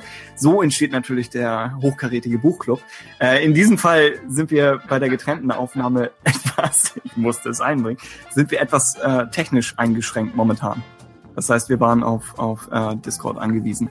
Ähm, ja, wir stimmen natürlich absolut zu. Die Diskussion ist angestrengt, ja, sehr anstrengend zu hören. Ähm, vielleicht kann man dazu sagen, dass wir selbst auch nicht wussten, was der jeweils andere in den Aussetzern gesagt hat. Das heißt, vielleicht kommt dadurch noch etwas unfreiwillige Comedy durch, wie Jörg dann versucht, allgemein wie möglich zu antworten, äh, um, um das Gespräch am Leben zu halten. Und das haben alle Beteiligten echt wahnsinnig tapfer gemacht. Und vielleicht hätten wir der Folge nochmal vorwegstellen sollen, dass wir, wir die technischen Probleme natürlich bedauern, aber letztlich dann die Wahl hatten zwischen wir lassen die Folge komplett weg oder wir veröffentlichen sie so, wie sie ist. Denn rein inhaltlich hat es eigentlich echt Spaß gemacht. Also wäre es schade drum gewesen, aber ja, die Staffel begann und endete mit Tonproblemen. Und ich, ich hoffe, diese Folge gerade klingt weniger schrecklich.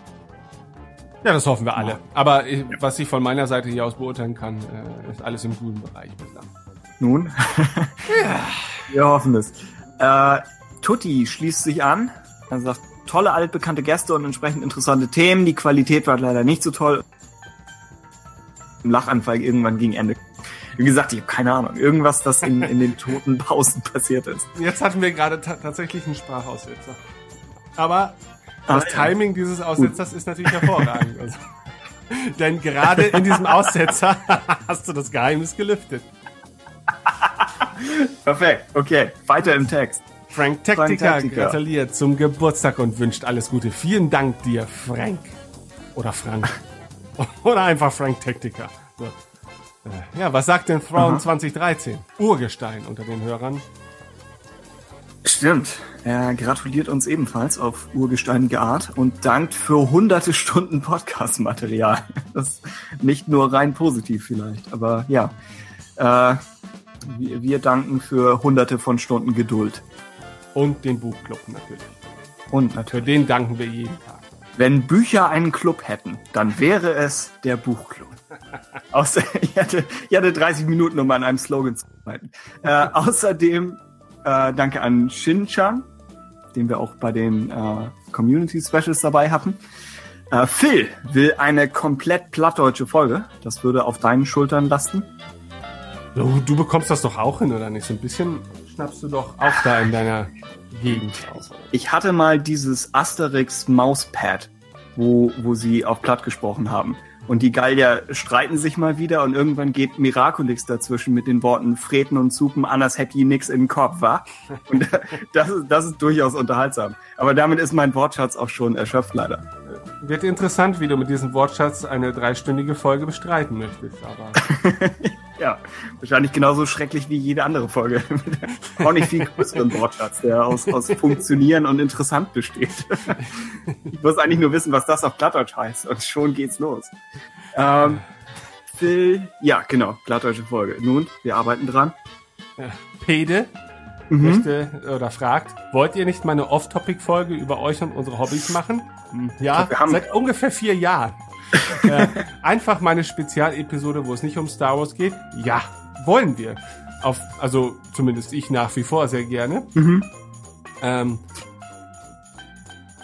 Das Problem ist, es gibt zu wenig reguläre Folgen, um, Ja. um es zu rechtfertigen, äh, komplett vom Thema abzuweichen. Wir müssten eigentlich erst die, die Kür erfüllen und dann, äh, die Pflicht und dann, ne? Ihr wisst. ja.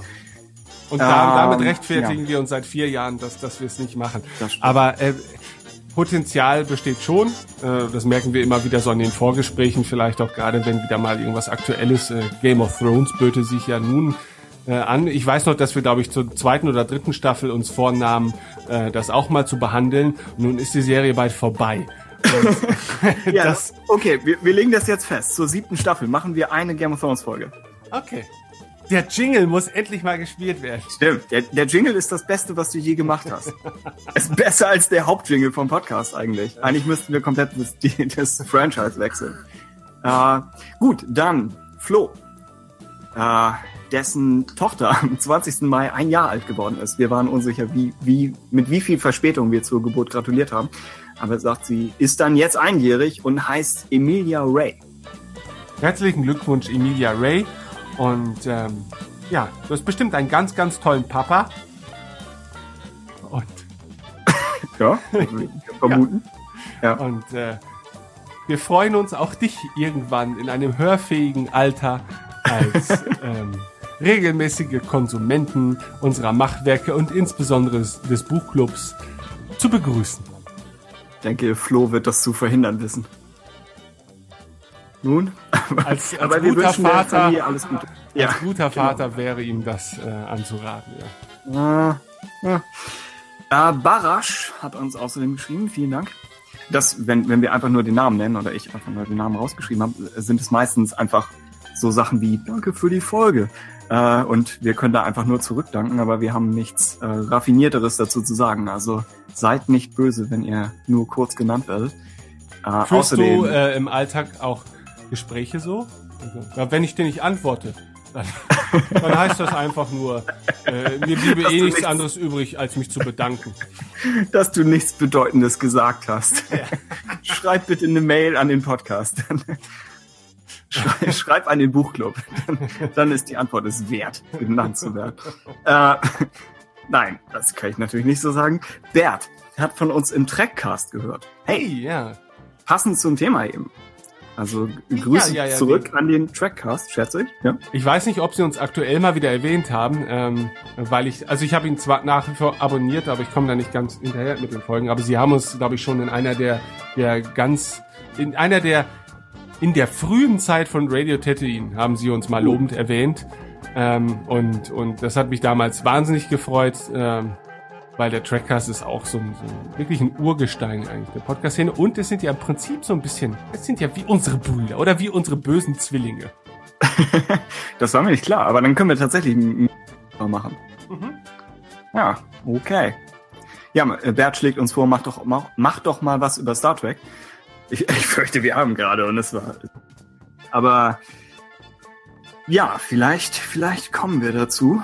Wir sind ja nicht abgeneigt und wir sind ja auf keinen Fall Feinde äh, des Star Trek Franchises, sondern Ja, ihr First Contact war als Kind, glaube ich, in fünf, sechs Jahre lang mein Lieblingsfilm. ja.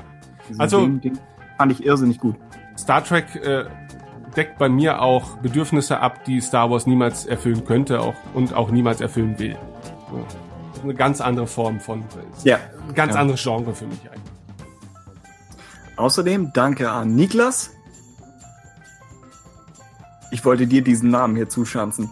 Danke und, an. Dann natürlich auch Dank an Sambo, FX Aha. Sambo, Hm? sowie, Dann an Pepe Nietennagel. aber natürlich auch vielen Dank an Dirk. Und an Ingo. Und das Schlusswort hat heute George Lucas, indem er sagte, darauf ein Flensburger Flöpp. Wie man ihn kennt. George Lucas hat jetzt sein Museum. Oder ist zumindest dabei zu bauen. Oder darf zumindest bald dabei sein zu bauen. Aber das Ja. ist weiter, als er vor zwei Jahren war. Also hey. Ne? Ich glaube, es sieht ganz interessant aus oder soll ganz interessant aussehen. Ja, das, das, wenn es auch sonst nichts wird, das ist eigentlich alles, was der Mann macht. Also, also hey. Ja. Gut. Äh, dann möchte ich äh, zum Abschluss noch was Technisches erwähnen. Oh ja. Ähm, es hat sich ein Du hast diese Folge nicht aufgenommen. Das, technisches Das wäre mies.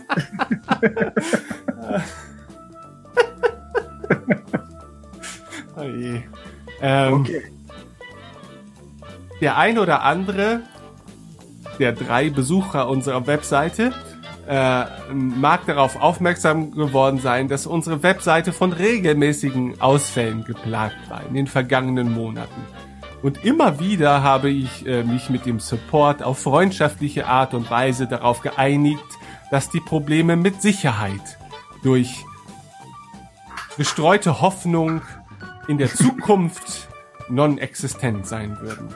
Leider musste ich feststellen, dass diese Hoffnung äh, auf wiederholte äh, Arten und Weisen zum wiederholten Male ähm, enttäuscht wurden. Und so habe ich unseren ehemaligen Hoster vor einigen Wochen gekündigt und habe Radio Tatooine, glaube ich, vergangene Woche komplett umgezogen auf einen neuen Hoster. Und seitdem läuft eigentlich auch alles endlich mal so, wie es laufen soll, weil das kann jetzt auch kein Hexenwerk sein, so ein dummes WordPress mal länger als drei Stunden am Stück erreichbar zu halten. Und das war mir dann irgendwann natürlich auch peinlich, weil, äh gut, ich meine, ich habe halt nun mal keinen eigenen Webserver und ich bin dann natürlich auch irgendwie davon abhängig, dass, dass so ein Unternehmen das auf die Reihe kriegt. Ist jetzt keiner der großen Webhoster gewesen und eigentlich fand ich den Umgang miteinander, dadurch, dass er auch relativ persönlich war, ähm, auch immer ganz, ganz sympathisch.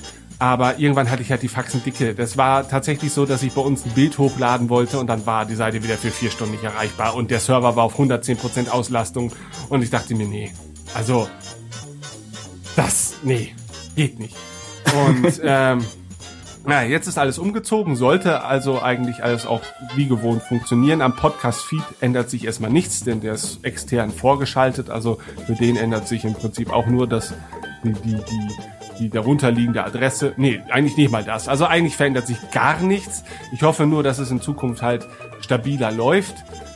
Ähm, nach wie vor werden, werden die Folgen von äh, Star Wars Union gehostet und äh, dafür an dieser Stelle auch nochmal mein herzliches Dankeschön und deins vermutlich auch, aber wir wissen ja, wie das bei dir und dem Bedanken ist. Du sagst nichts. Ja. Und alles Gute zum Geburtstag, ne? 17 geworden. Ja, ich, alles natürlich. Mhm. Ja, Wahnsinn, oder? Ähm, Mhm. aber auch das schaffen wir noch. Das schaffen wir noch. Wir Ja. schaffen das schon. Ja. Wo ich, wo du gerade SWU anbringst und ich vielleicht noch etwas Werbung für etwas machen darf, dass das nicht der Buchclub ist. Äh, Christoph war neulich zu Gast bei Blue, Blue Milk Milk Blues. Genau, das ist ein, ein anderer Star Wars Podcast, der, ich glaube, mehr um Themenfolgen herum aufgebaut ist. Ich habe nur in ein, zwei Sachen reingehört, aber die, speziell die letzte Folge ist äh, total angenehm zu hören. Äh, Christoph spricht mit, ich glaub, Tobi heißt der Moderator, über so die Geschichte des deutschen Star Wars Fandoms. Ja. Und da ich nur einen Bruchteil davon im Internet, ja, im internetfähigen Alter überhaupt miterlebt habe, war das interessant zu hören, wie das Definitiv. Also so parallel zu den Filmen sich entwickelt hat. Blue Milk äh, kann man, also Blue Milk Blues kann man als äh, Podcast definitiv auch eine Empfehlung aussprechen. Ist, finde ich, auch ähm, eine ganz andere Herangehensweise äh, an das Medium Podcast, als wir das beispielsweise machen. Ähm, Ja, der, der Interview, also ich glaube, Tobi klang also lauter so richtig äh, professionelle Fragen. ja. Da, da dachte man schon, ja, das, so müsste man das vielleicht machen. Ich meine, einziger, einziger Nachteil, was er natürlich, was er natürlich versäumt hat, ist äh, in, in jeden zweiten Satz Christoph gegenüber äh, Teppichmetaphern einzubauen. Ich denke, dass das fehlt. Aber ansonsten war es ein sehr sympathisches Interview. Ja, ich habe es noch nicht bis zum Ende gehört, aber wenn er nicht den Oder ich Buchclub als äh, feste Säule des deutschen Fandoms erwähnt hat, hat er wahrscheinlich einen großen Fehler gemacht. Ich glaube nicht, dass er das getan hat. Aber das ist völlig okay. Nun denn.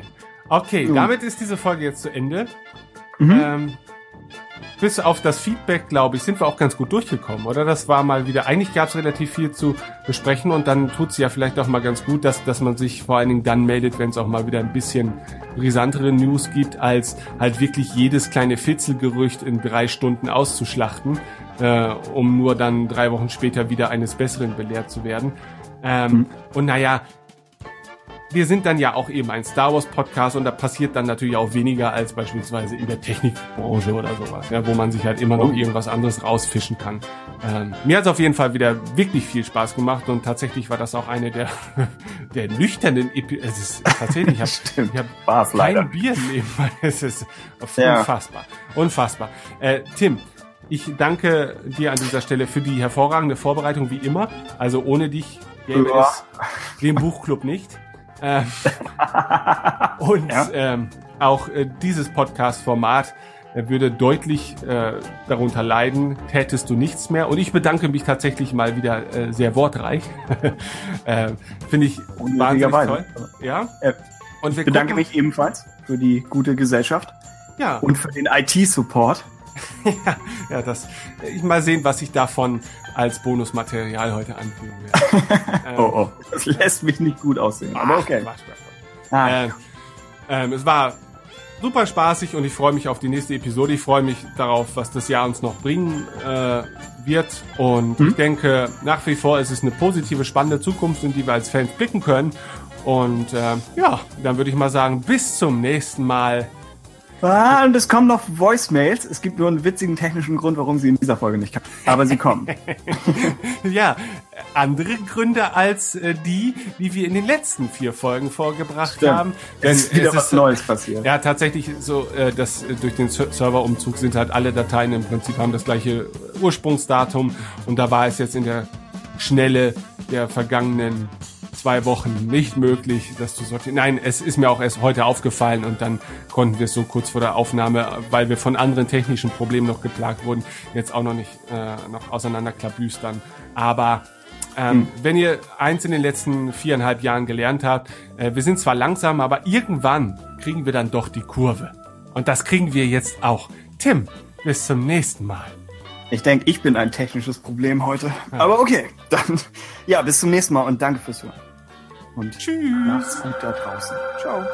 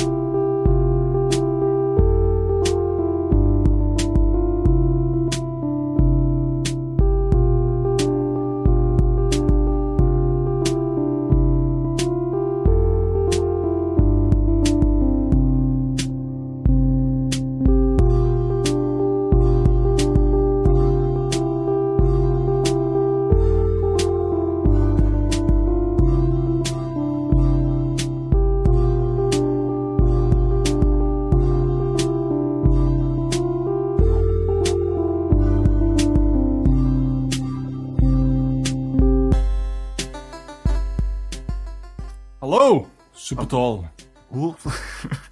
Die Testaufnahme verdankt nicht, dass du den Akzent wechselst. Das Ach so. kannst du mir nicht weiß Ah. machen. Äh, Moment. Äh. Pass auf, ich werde jetzt den Mac schon mal auf zwei Song of Ice and Fire Bücher stellen. Damit er Was? Wer hätte gedacht, dass uns äh, äh, George R. R. Martin mal auf diese Art und Weise helfen würde? Deswegen hat er die Bücher so lang gemacht. Damit der gute Tim auch nicht mehr so doll luften muss. Das, das klingt nicht wie George R. R. Martin. Das klingt, als hätte er Ricola erfunden.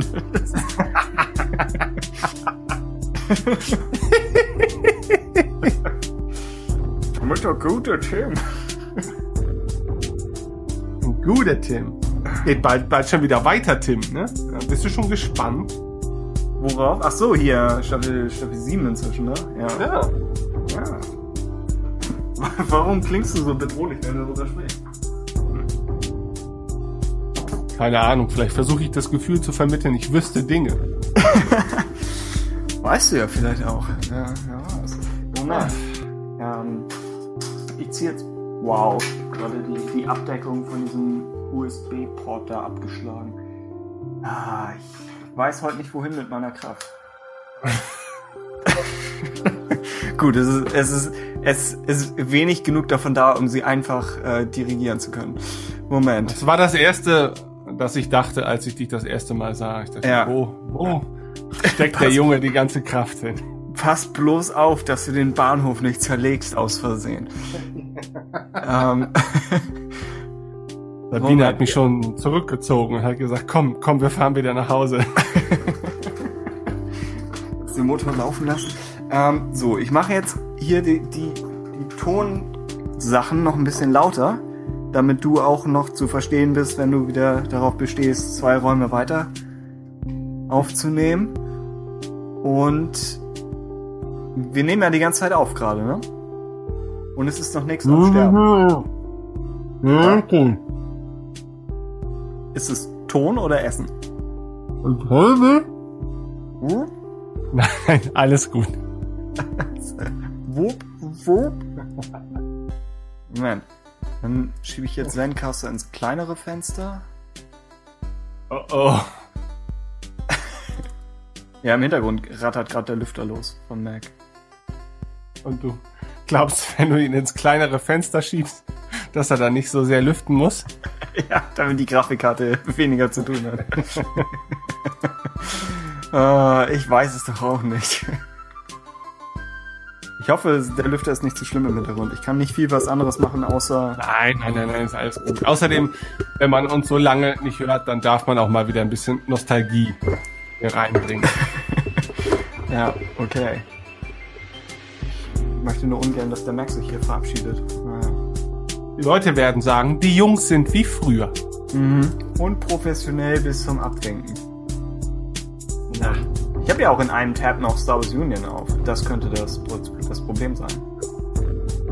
Ja, das ist ja oft ein Problem. Das ist einfach eine rechenintensive Seite. Ähm, Open in Google Docs, jetzt hier